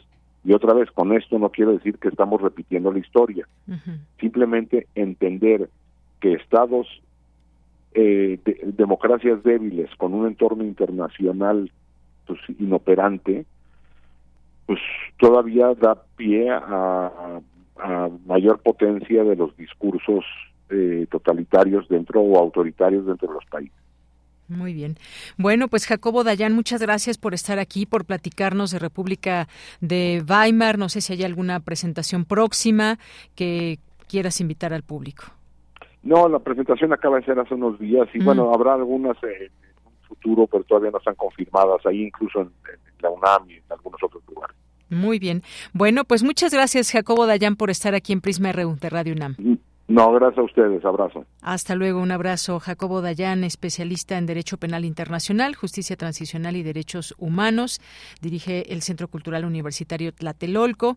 Su libro República de Weimar, la muerte de una democracia vista desde el arte y el pensamiento de Taurus. Así que pues les dejamos esta recomendación. Vamos a hacer un corte. Regresamos a la segunda hora de Prisma RU. Tu opinión es muy importante. Escríbenos al correo electrónico prisma.radiounam@gmail.com.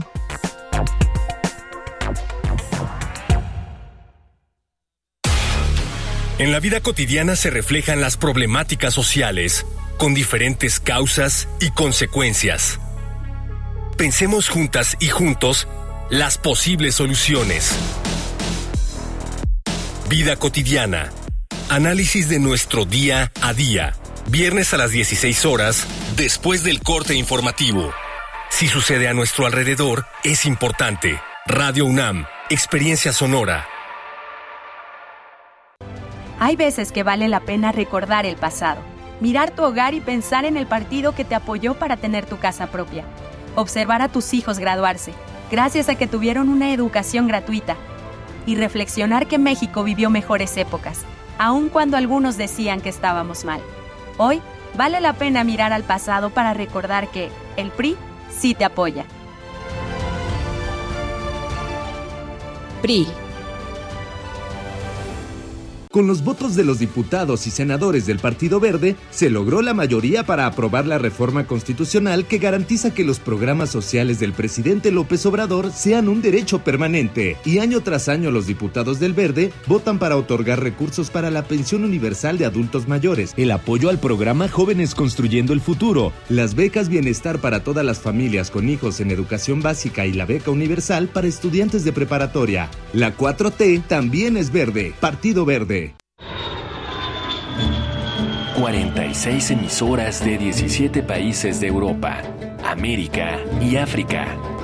Esa es la red de Mundofonías, música para descubrir el mundo. Todos los sábados a las 18 horas por el 96.1 de FM. Radio UNAM. Experiencia sonora.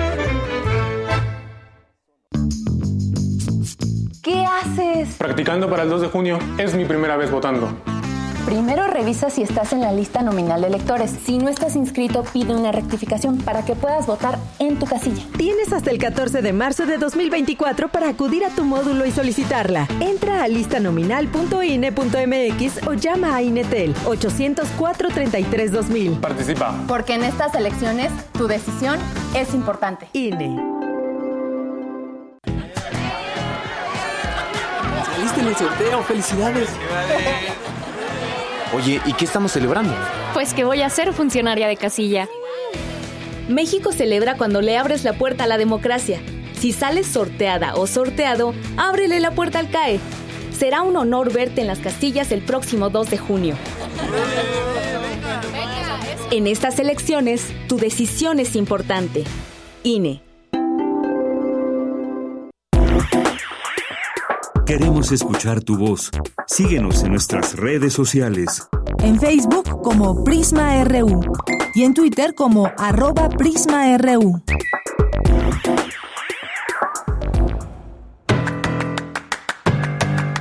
Mañana en la UNAM, ¿qué hacer? ¿Qué escuchar? ¿Y a dónde ir?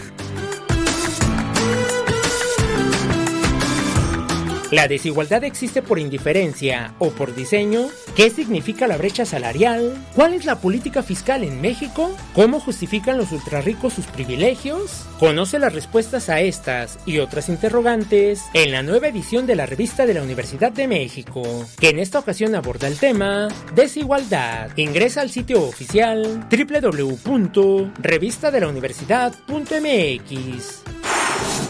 El Museo Universitario del Chopo te invita a visitar la exposición Cascabela de los artistas Pedro y Juana, quienes crean historia en los espacios a partir de reflexionarlos y estudiar su vida a través de los años. La instalación Cascabela está integrada por Tlazilinilis, campanas, ayoyotes y tanabris, que se encuentran en eterno movimiento, que suben y bajan, que se esconden y se revelan sin forma precisa. Los objetos de esta muestra cuentan diversas historias, las cuales resuenan en su contexto.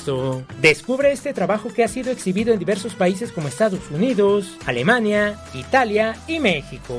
La exposición Cascabela estará disponible a partir del 10 de febrero en el Museo Universitario del Chopo. Para las y los pequeños de casa, también tenemos opciones. Te recomendamos el taller de viernes infantil en el MOAC, programa diseñado para niñas y niños de entre 6 y 12 años de edad, que consiste en visitar las exposiciones del museo, participar en talleres de arte contemporáneo y formar parte del comité MOAC Niños, creado para expresar sus intereses en el museo. Asiste con las y los pequeños de casa el próximo viernes 23 de febrero de 10 a 14 horas al Ágora del Museo Universitario Arte Contemporáneo.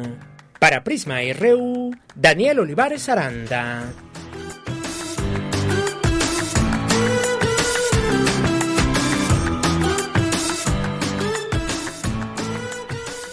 Dos de la tarde con siete minutos. Muchas gracias por su compañía. Estamos transmitiendo en vivo desde Radio UNAM, aquí en Adolfo Prieto número 133, en la colonia del Valle, en el 96.1 de FM y en www.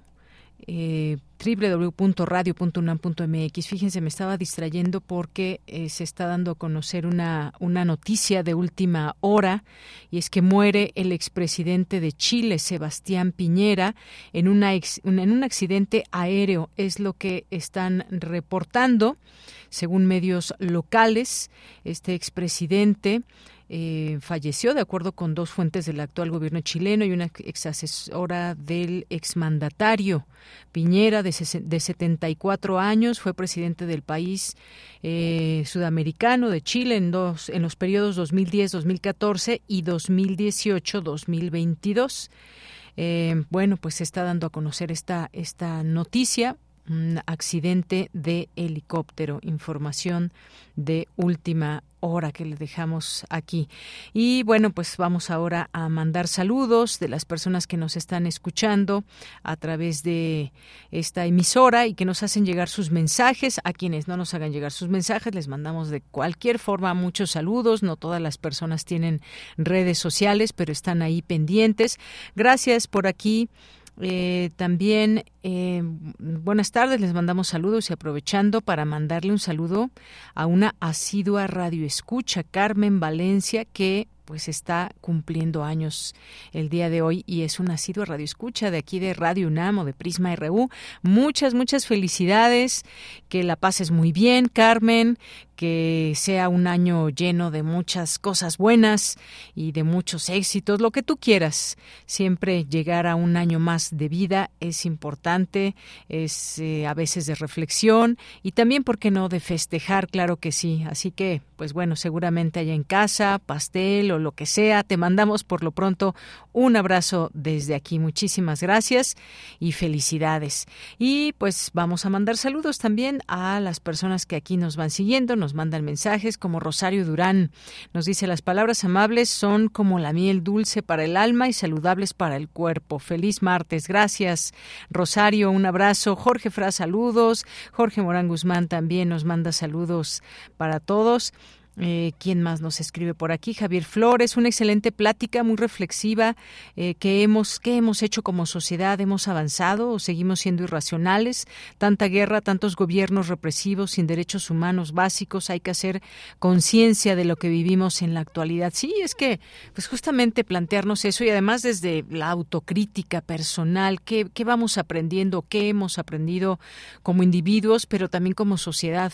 Porque a final de cuentas, cada determinado tiempo, por ejemplo, pues tenemos que ir a las urnas, a votar, a dar nuestro voto. Es un voto donde lleva implícito una, un, eh, eh, una acción de cambio o de pronto nos, nos podemos volver cómplices de lo que está pasando.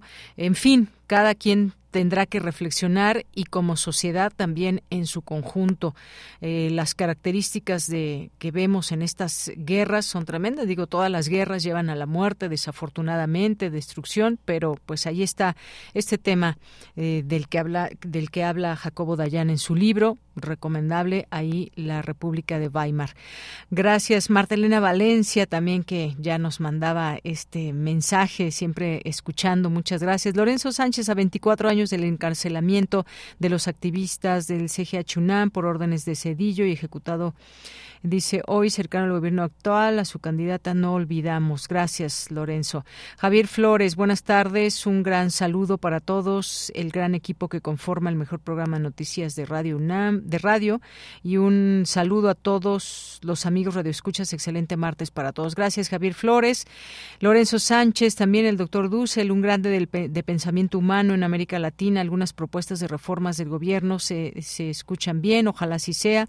A los trabajadores nos afecta las anteriores, por ejemplo, en retiro y pensiones. Un abrazo. Gracias aquí por escucharnos. Abelina Correa también, Lisa Bason Gavani, Judith Orozco, muchas gracias también aquí presente. Nuestros amigos y amigas del Sudinmer UNAM nos invitan a la presentación del libro Me voy porque me voy, historia de profesionistas mexicanos en Estados Unidos.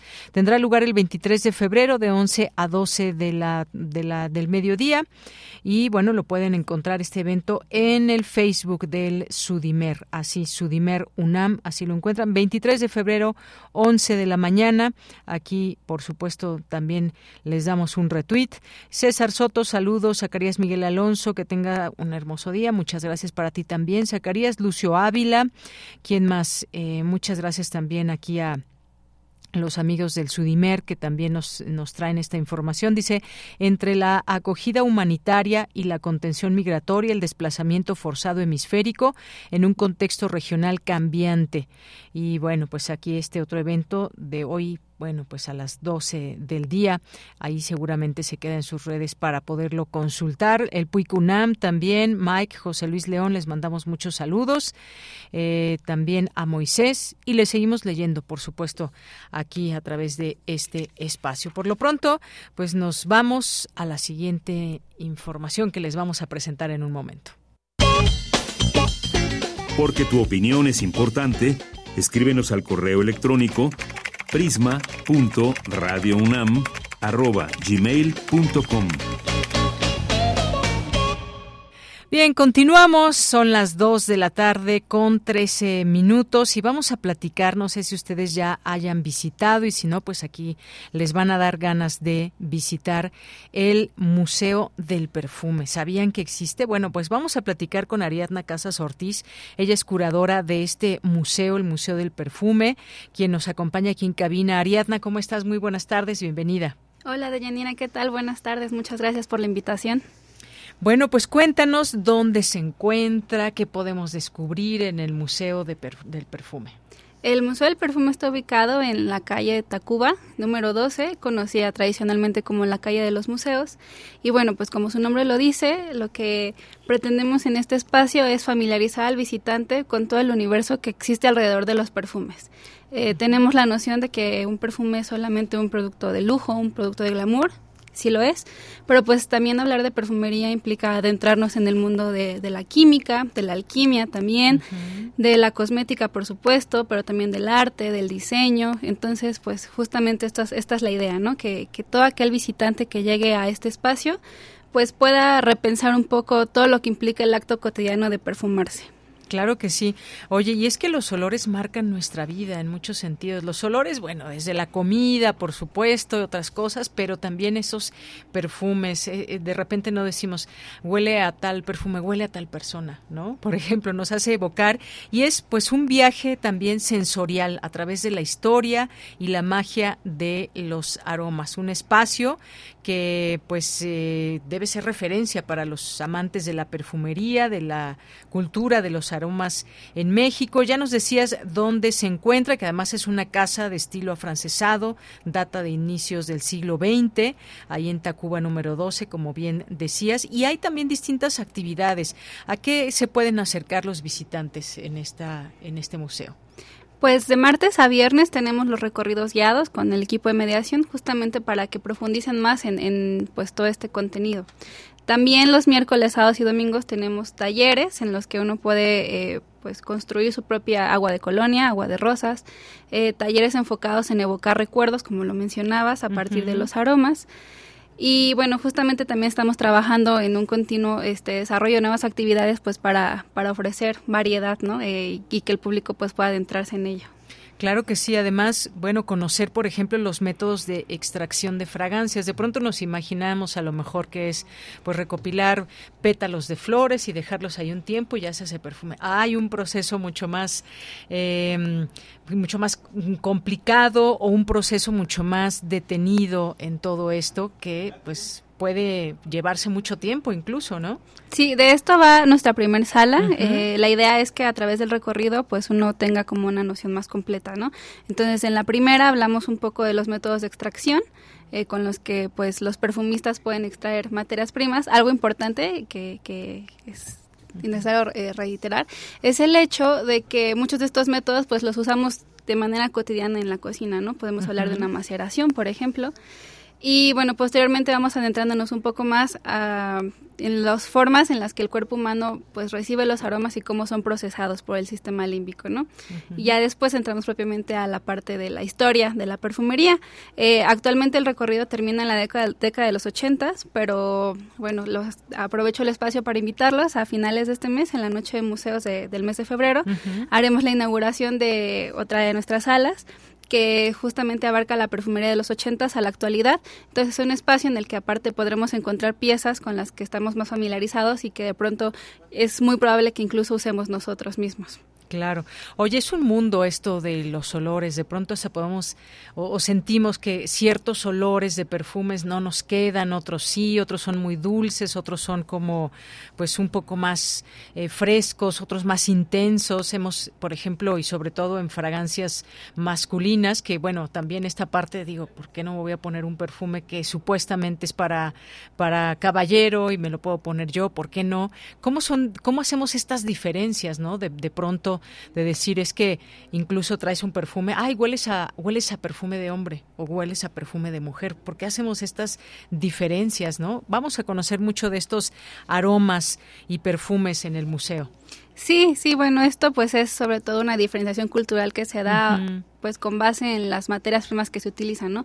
Tradicionalmente asumimos, bueno, asociamos, perdón, los aromas como maderosos, ahumados más con, con, el público masculino y los aromas dulces o florales pues más para, para las mujeres. Entonces, eh, bueno, es una tendencia que poco a poco ha ido cambiando y ahora es más común que, que se lancen perfumes universales, se les conoce para que los pueda utilizar pues el público en general. Entonces, justamente sobre esto también, eh, pues sobre esto podremos conocer a profundidad en el museo.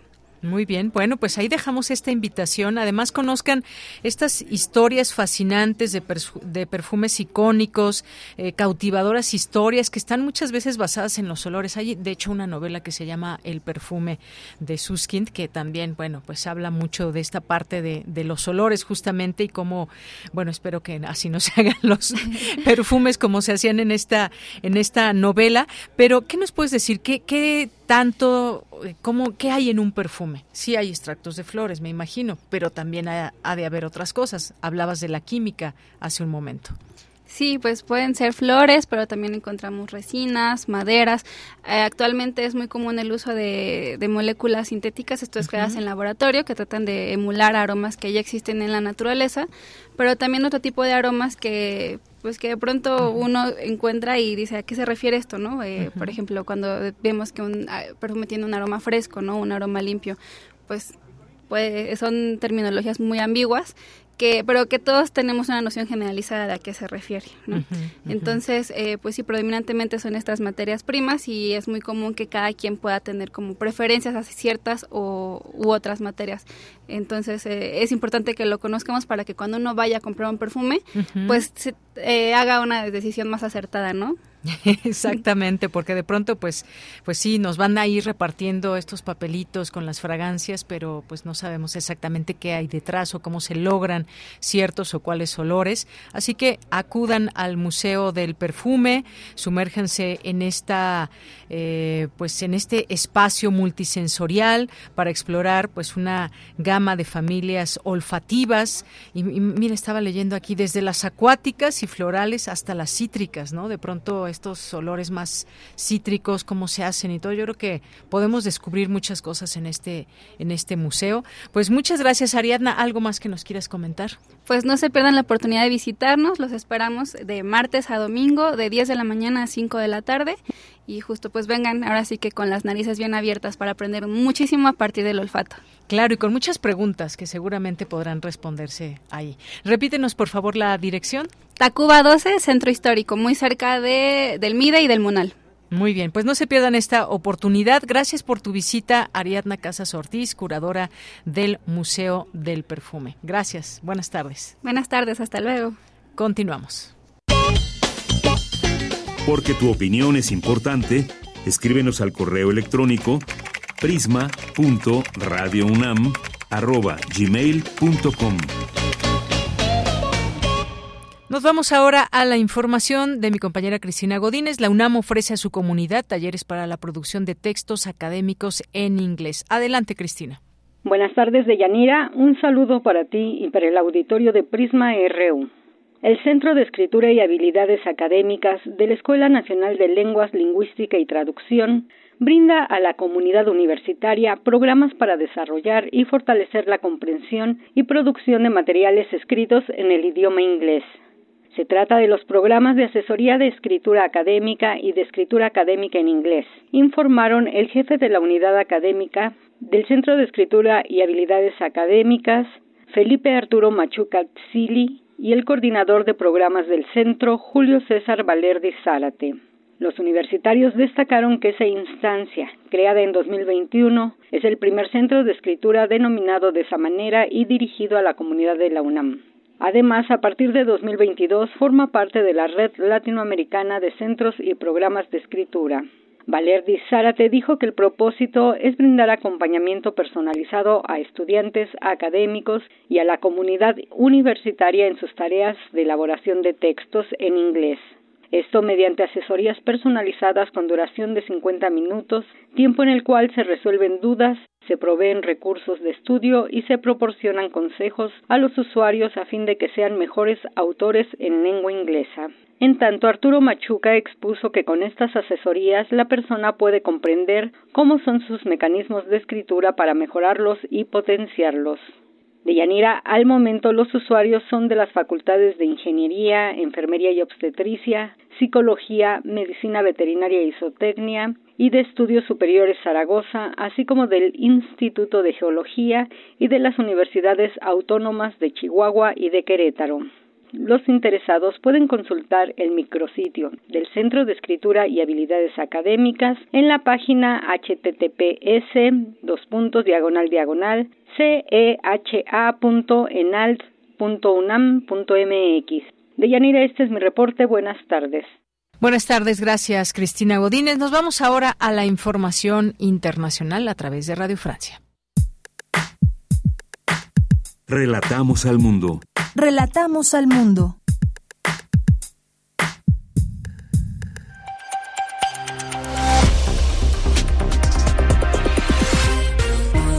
Bienvenidos a este flash informativo de Radio Francia Internacional con Víctor Mathieu en los controles. Hoy es martes 6 de febrero. Estas son las noticias del mundo en tres minutos.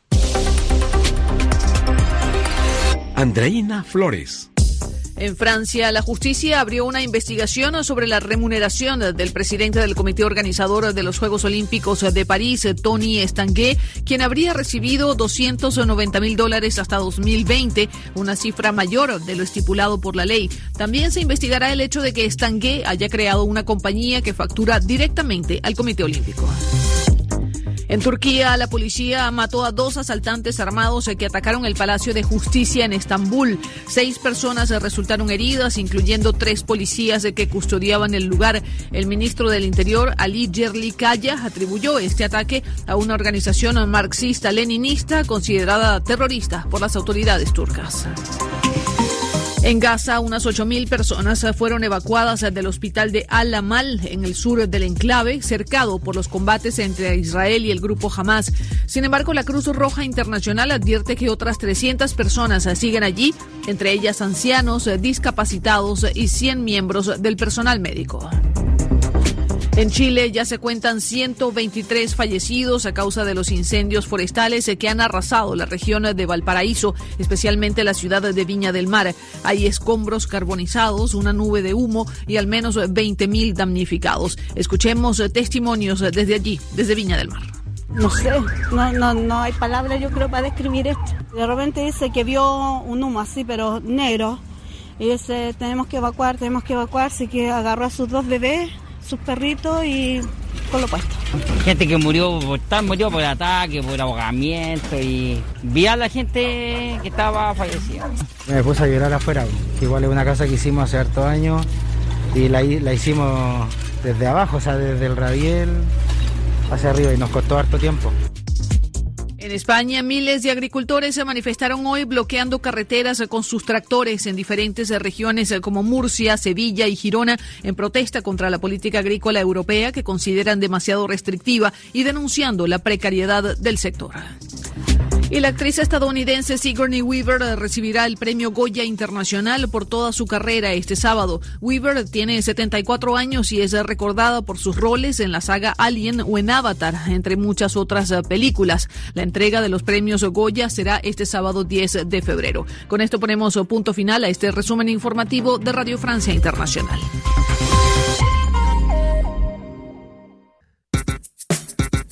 Prisma RU. Relatamos al mundo.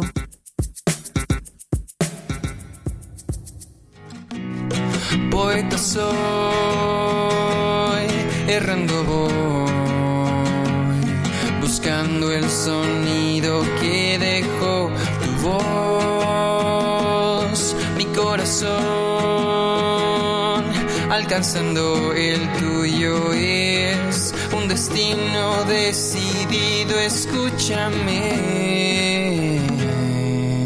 Poetas errantes. Ya estamos sumergidos en la sección de poetas errantes. Vania Vélez nos acompaña el día de hoy aquí, muy puntual. Vania, ¿qué tal? ¿Cómo estás? Muy buenas tardes. Hola Deyanira, muy buenas tardes. Estoy muy contenta de saludarte eh, a ti, al equipo de Prisma y a todas las personas que nos escuchan. Qué bueno que te encuentras bien, Vania. Hoy nos vas a presentar una cápsula que tiene que ver con el trabajo. Cuéntanos desde qué aspecto, desde qué perspectiva.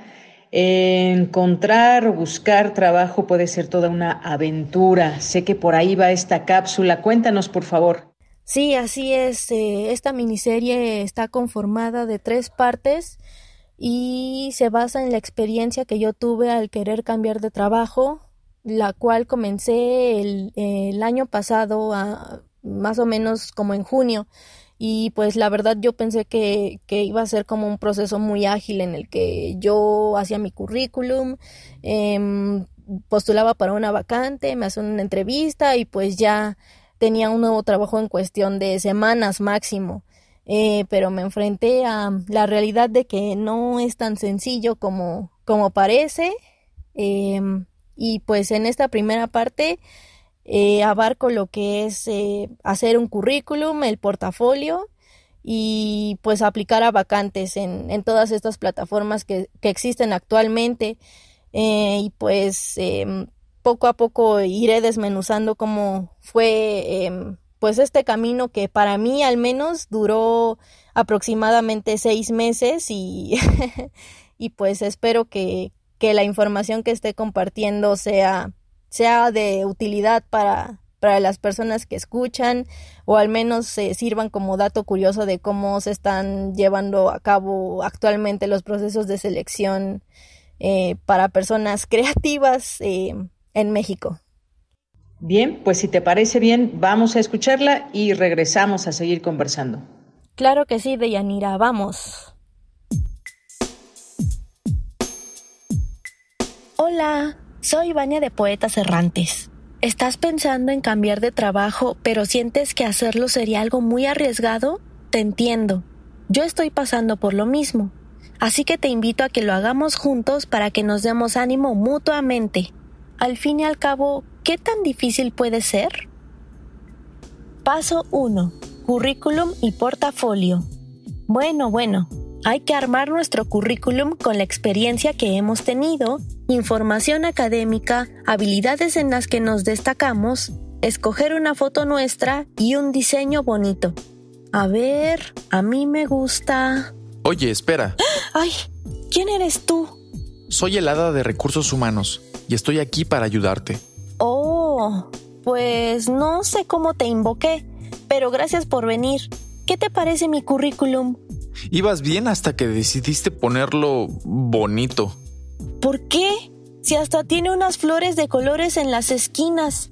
Eso seguro llama la atención de los reclutadores. Mm, no. ¿Conoces los Applicant Tracking Systems? ¿Qué? Los ATS o sistemas de seguimiento de candidatos se usan para detectar palabras clave en los currículum de manera automática. Así los reclutadores no tienen que revisar uno por uno. ¿Sabes cuántos les llegan por vacante? Mm, no. Cientos, a veces miles, y no siempre se relacionan con el puesto. Los ATS les facilitan el trabajo. Puedes buscar una plantilla en Google. Mm, mira, ahí está. No tiene adornos. Es un documento en Word solamente. Ajá. Y si tuvieran demasiado diseño sería difícil que el sistema leyera lo que está escrito. Se supone que voy a aplicar para un puesto creativo, y esto no se ve para nada creativo. Este formato hará que te posiciones de mejor forma. Confía en mí. Está bien. Entonces, ¿tampoco pongo una foto mía? No, eso volvería inválido tu CV para los ATS. Ok, te creo. ¿Ya hiciste tu portafolio? con muestras de mi trabajo, ¿no? Igual le puse flores. ¿Me vas a hacer quitarlas? No, con el portafolio sí te puedes poner creativa. Excelente. Ahora que tenemos esto listo, podemos ir al siguiente paso. Paso 2. Aplicar a vacantes. Vamos a buscar en Indeed, CompuTrabajo, LinkedIn, OCC Mundial y Facebook. No se te olvide configurar tus perfiles. Claro, claro. Creo que acabo de ver una vacante que me gusta. El horario está bien, igual el sueldo. Voy a aplicar. y a esta, y a esta, y a esta. Oye, oye. ¿Qué? Debes hacer un CV personalizado para cada vacante. Pero no te preocupes, teniendo la estructura base es más fácil. ¿Eh? Sí, en cada una hay palabras clave diferentes. Si las utilizas, el ATS las va a detectar. Así va a ser más seguro que te llamen para una entrevista. Dios mío, está bien, lo voy a modificar. Listo, ¿así está bien? Sí, adelante. Súper. Lo que no sabe el hada es que voy a mandar mi CV con formato ATS y el que hice con flores solo por si acaso. ¿Dijiste algo? No, nada, nada. ¿Cuánto tengo que esperar hasta que me llamen? Depende de cómo lleve a cabo el proceso de selección de cada área de recursos humanos. ¿Tres días? Puede ser. ¿Una semana? Tal vez. Ah. Los días pasaron y pasaron. Hasta que...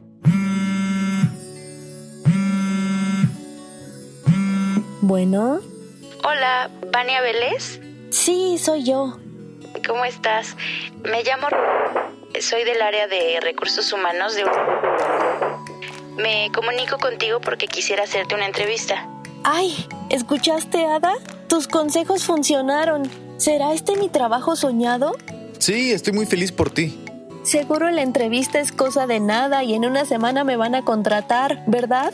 Ah, por supuesto. Ojalá el hada me hubiera dicho que ese apenas era el inicio de una larga, larga travesía. Vania, muchas gracias por este trabajo que nos presentas hoy aquí en Poetas Errantes. Seguramente a muchas personas les abrió el panorama de lo que se puede uno enfrentar a la hora de un reclutamiento. Hay ahora un montón de tutoriales, por ejemplo, cuando se quiere lograr eh, pues eh, conseguir un trabajo o cambiar. En fin, bueno, seguramente tú has pasado por ahí y sabes bien lo que esto significa. Pues muchas gracias, Vania. ¿Algo más que nos quieras comentar? Sí, justamente tengo como esta información muy fresca y, es curioso, como bien dices, eh, que existan incluso como cursos completos de, de cómo crear tu perfil en LinkedIn o de cómo responder adecuadamente a una entrevista de trabajo. Eh, y pues sí, es, es, un mundo que, que uno en su búsqueda de trabajo va, va descubriendo y se va metiendo más. Eh, y pues en, en la siguiente entrega que, que te presentaré, bueno, les presentaré eh, dentro de dos semanas, voy a abordar un poco de cómo, cómo me fue a mí y cómo vi este panorama de, de las entrevistas y de las pruebas de habilidades. Entonces, nos estaremos saludando dentro de unas semanas. También agradecer a todos los poetas, eh, a la maestra Romo y claro al, al auditorio de Prisma, a ti de Yanira y pues espero que tengan un excelente martes todos. Como siempre, un gusto escucharte, que estés por aquí en Prisma RU de Radio UNAM, en esta sección de Poetas Errantes. Un abrazo a ti, extensivo para todos los poetas errantes. Muchas gracias y hasta la próxima. Gracias por el espacio y nos estaremos saludando próximamente. Esta es una producción de Poetas Errantes, unidos con la poesía y el corazón. Algo en ti me es muy familiar.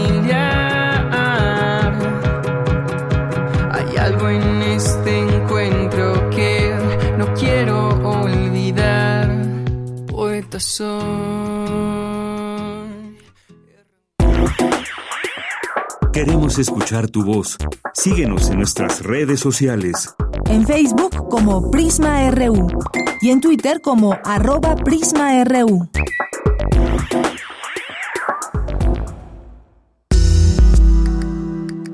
Colaboradores RU. Literatura.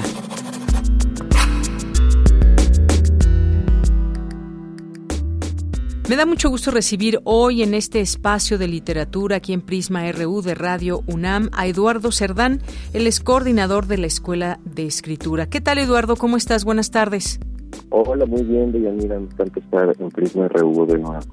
Gracias, Eduardo. Pues tú sabes, esta sección se trata de recomendar libros a nuestro público, todavía ya en este segundo mes del año que vamos ya iniciando y hay, me parece, mucho por leer. ¿Qué nos vas a recomendar?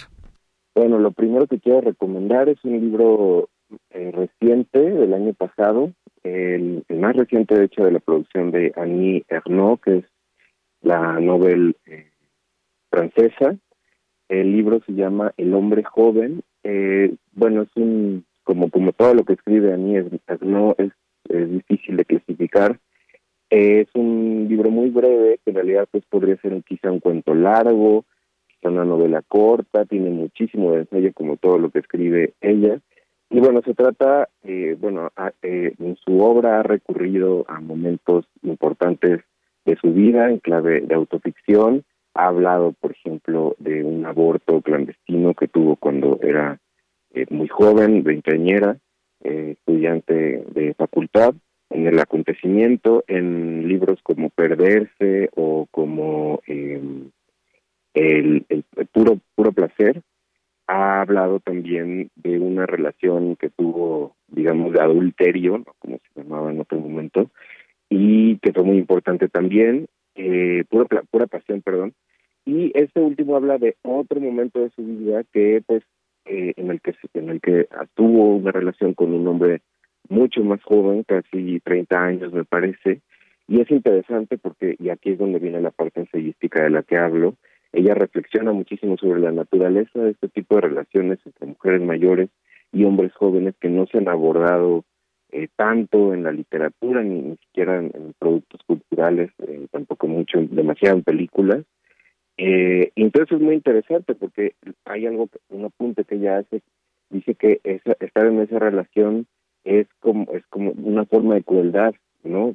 Por parte de ella, porque mientras que para el hombre joven como da título libro, para él eh, esta relación es una primera vez en muchas cosas. Para ella es, es como, como repetir cosas que ya le han ocurrido, pero desde un lugar seguro, desde un lugar eh, pues mucho más maduro y eso pues desde luego le da mucha ventaja y ella, ella eso le interesa y como que se regodea en esto, ¿no?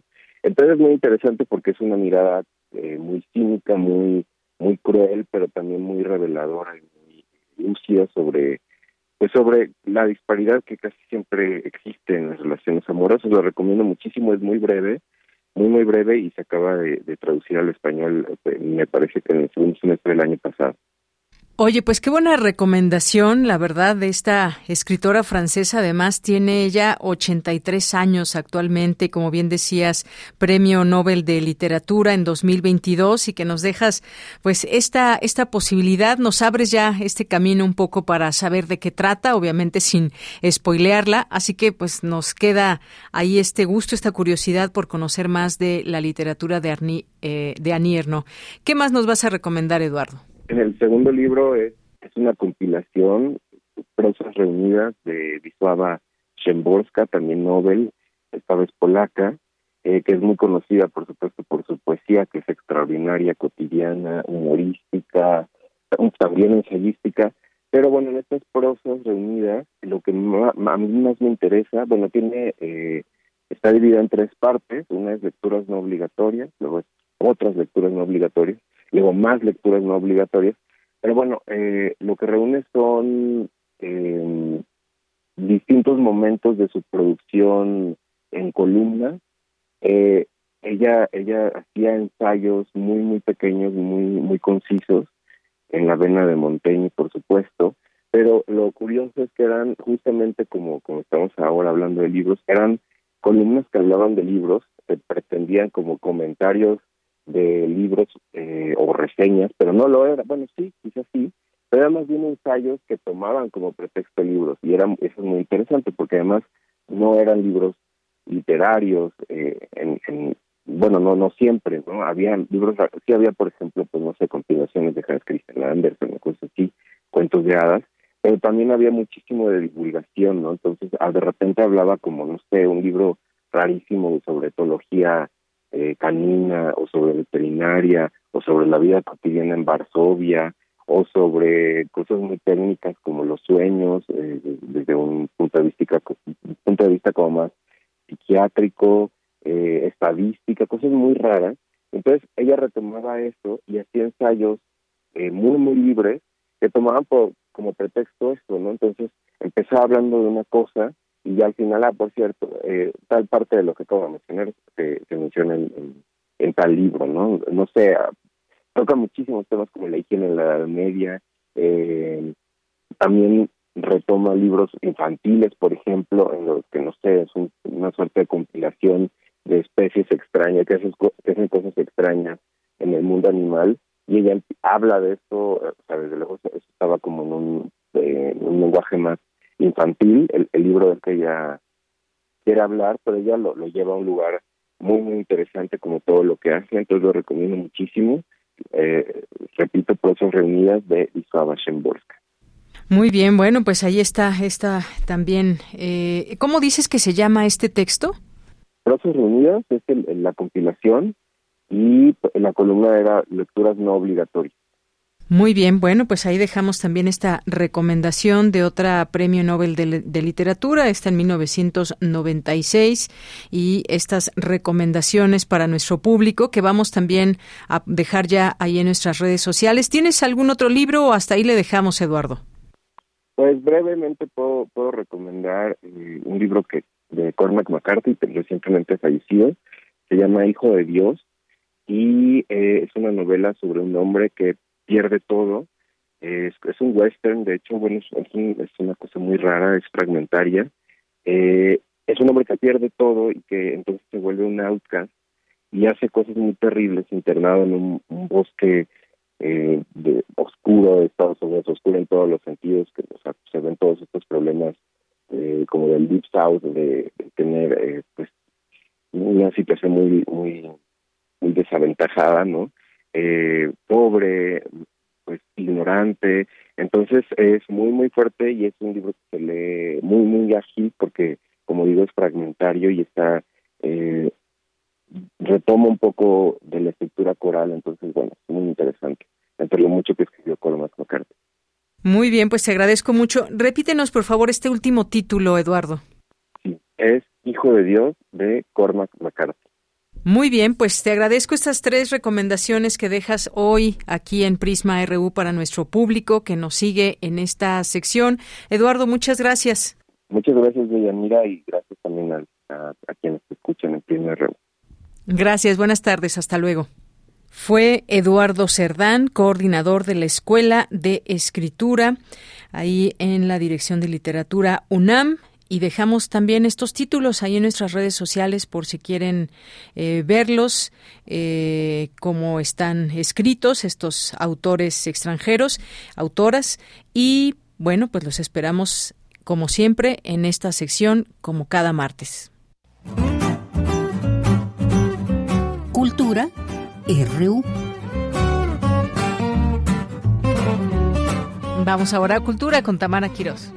Deyanira, qué gusto saludarte y saludar a las y los que siguen esta transmisión a través de Radio UNAM. Seguimos con la información. Les tengo detalles de una de las puestas en escena que se ha mantenido con funciones en la Ciudad de México. Se trata de el thriller musical Sweeney Todd que se está presentando en el Teatro Milán desde octubre. La producción de este musical comunicó que extienden su temporada hasta marzo, así que para darnos todos los detalles nos comunicamos con David Cuevas. Él es productor de este musical Sweeney Todd. Me gustaría que nos dieras más detalles de eh, la extensión de la temporada. Enhorabuena por los premios, los galardones que recibieron de los Metro.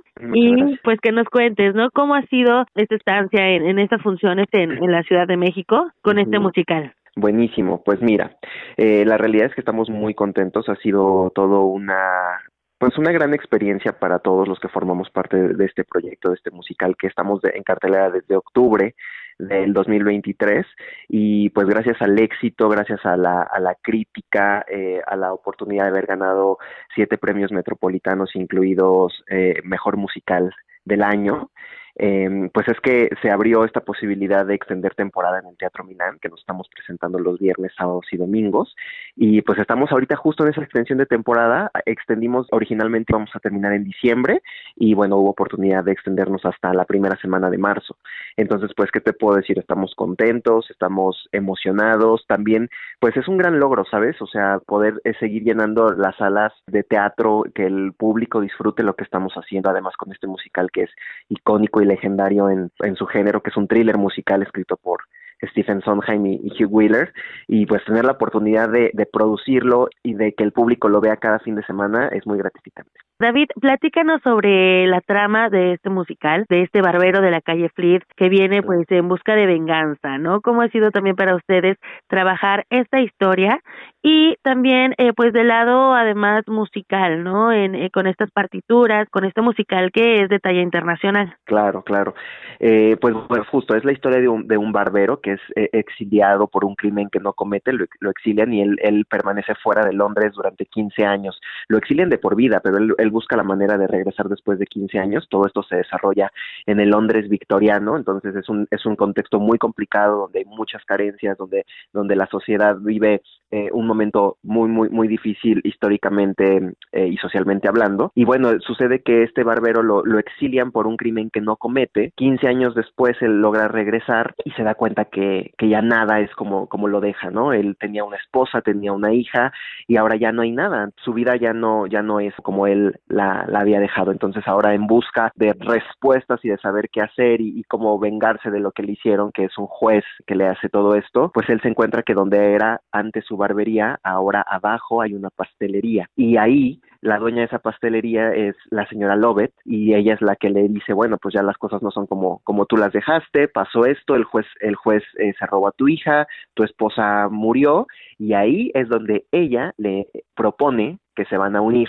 para ayudarlo a, llevar a cabo esta venganza y comienza una cruzada sangrientísima en toda la historia para, lograr su objetivo. Pero bueno, pues imagínate, todo esto aderezado con una partitura genial, porque esto es un, esto es un thriller musical, ¿no? Nos mantiene al filo de la butaca, pero la realidad es que tiene muchas aristas la historia, ¿no? Es una historia de amor también, es una historia de venganza, es una historia que muestra las, las pasiones más, ¿cómo decirlo?, más difíciles que a veces a los seres humanos nos toca experimentar. Y es todo el viaje de esta persona, ¿no? De cómo va a lograr el vengarse, pero la historia va dando muchos giros, muchos, muchos giros que, eh, va cambiando porque él, empieza a cometer ciertas acciones eh, inesperadas, por eso se, igual el, el, título lo puede decir un poco, ¿no? El, es el barbero asesino, se, se, vuelve un asesino para lograr este objetivo, entonces, pues no quiero decirles mucho más, espero que, que se antojen de esto, pero es una historia que lo tiene todo, ¿no? Y que los va a mantener al filo de la butaca, como te decía, es una partitura multipremiada, como tú lo dices, este, se ha presentado en las grandes capitales del mundo. Ahorita actualmente también está una temporada corriendo en Broadway, entonces nos hace muy felices estar como simultáneos Broadway México, ¿sabes? Este, entonces, uh -huh. pues felices, felices, de eso, de eso va la historia un poco. Claro, con ese final inesperado totalmente. Completamente, ¿eh? de verdad que la gente no sé, el final para mí es de los finales más icónicos que yo he visto en una historia de teatro y de verdad que es increíble cómo estás en la sala y la gente se sorprende y escuchas eh, cómo se sorprenden en el momento en que ven cómo, cómo, cómo se va cerrando esta historia. Entonces, es, es, es verdaderamente eh, pues garantía. La historia también pues tuvo una adaptación cinematográfica en 2007 que hizo la película Tim Burton uh -huh. con Johnny Depp y Elena Boham Carter. Entonces, bueno, pues quien vio la película ya sabe de qué va y quien no, venga al teatro para, para que se entere y ya después de la película. Sin duda, no, pero además se vive diferente, o sea, verlo en vivo, tener a este elenco eh, contándote la historia, ¿no? Con estas canciones, la parte de imaginar, ¿no? De, de también tener esta, esta chispa de, de poder imaginar los escenarios escenarios, ¿no? Este Londres victoriano, lo logran muy bien con las luces, la escenografía, vaya, entras en esta dinámica. La convención, totalmente, y además que, que sí, justo eso es uno de los temas más,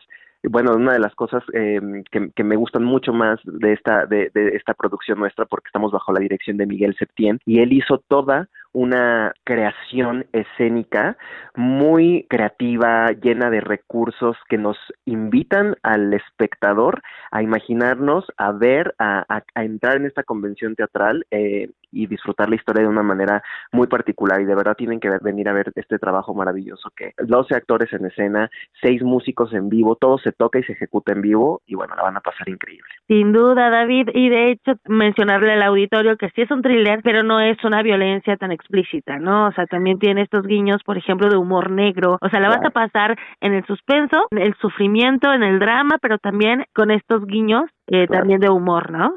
Totalmente, y además que no hay nada explícito en nuestra apuesta, no, no hay sangre, no hay nada, pues sí, violento en cuanto a, a, lo que se presenta, ¿no? Sin embargo, pues la historia sí toca estos temas, pero efectivamente, como tú dices, al final del día es una comedia negra, es un thriller musical, sí, pero es una comedia negra, ¿no? Y entonces se adereza de todas estas historias, ¿no? Como la historia de amor, el humor negro que hay, o sea, hay suspenso, como bien dices, pero también se van a reír y la van a pasar muy bien, de verdad que es garantía, ojalá nos den una oportunidad, bueno, ahí está, pueden ver nuestras redes sociales, la crítica, eh, las opiniones del público que ha venido no una ni, dos, ya hay gente que ya la vino a ver hasta más de cinco veces por, por, el, por el proyecto que es, ¿no? Entonces, estamos seguros que así como ellos, ustedes también la van a disfrutar y, y pues ya nos queda bien poquito, así que les quedan muy pocas oportunidades de verlos. Muy bien, pues vamos a ver ahí en el, en el Teatro Milán este musical Sunitov. Estamos viernes a las 8 de la noche, sábados 7.30 pm y domingos 5 de la tarde. Los boletos los pueden comprar en taquilla del teatro o en nuestras redes sociales, eh,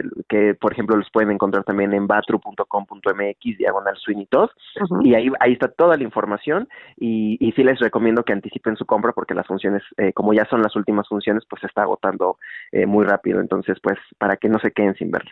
Enhorabuena por ello y bueno, sigamos acudiendo al teatro y como bien dice, si ya la vieron en, en cine, bueno, que se dé esta oportunidad de verla en el teatro es garantía y también es gratificante. Y así, y así nació. Su formato original es el escénico. Ya después vino esa adaptación, pero pues nada, justo hay cosas que no están en la película que están en el formato original, que es el escénico. Así que van a venir a ver el producto eh, completito, porque así lo estamos haciendo. ¿eh? Ha habido en otras partes del mundo, de pronto han hecho reducciones y nosotros estamos presentando el material eh, como se creó desde el inicio. Entonces van a ver Sweeney Todd como nació. David, pues muchas gracias por tomarnos la llamada y por platicarnos más detalles de este musical. Por supuesto, invitamos al auditorio a que los siga en redes sociodigitales para que se vayan enterando y que vayan al teatro. Muchísimas gracias.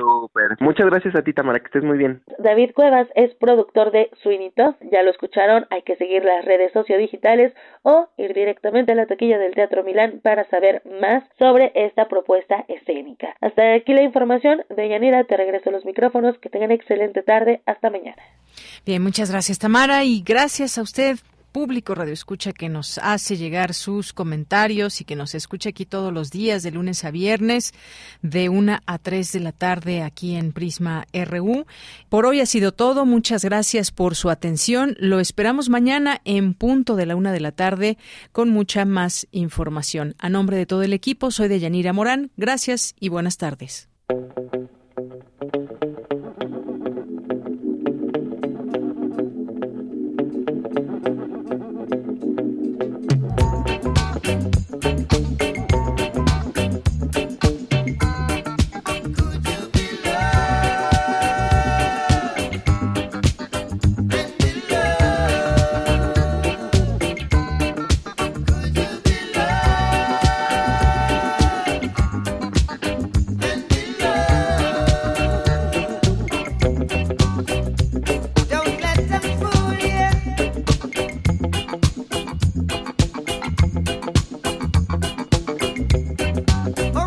try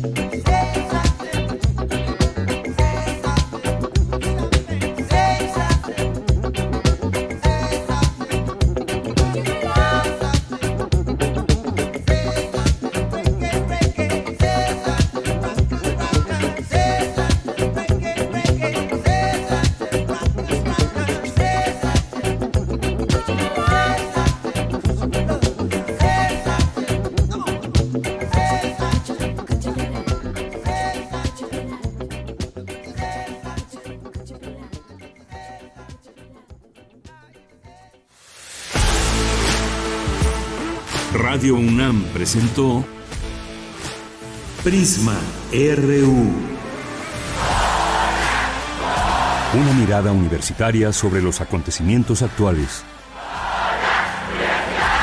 Prisma RU. Relatamos al mundo.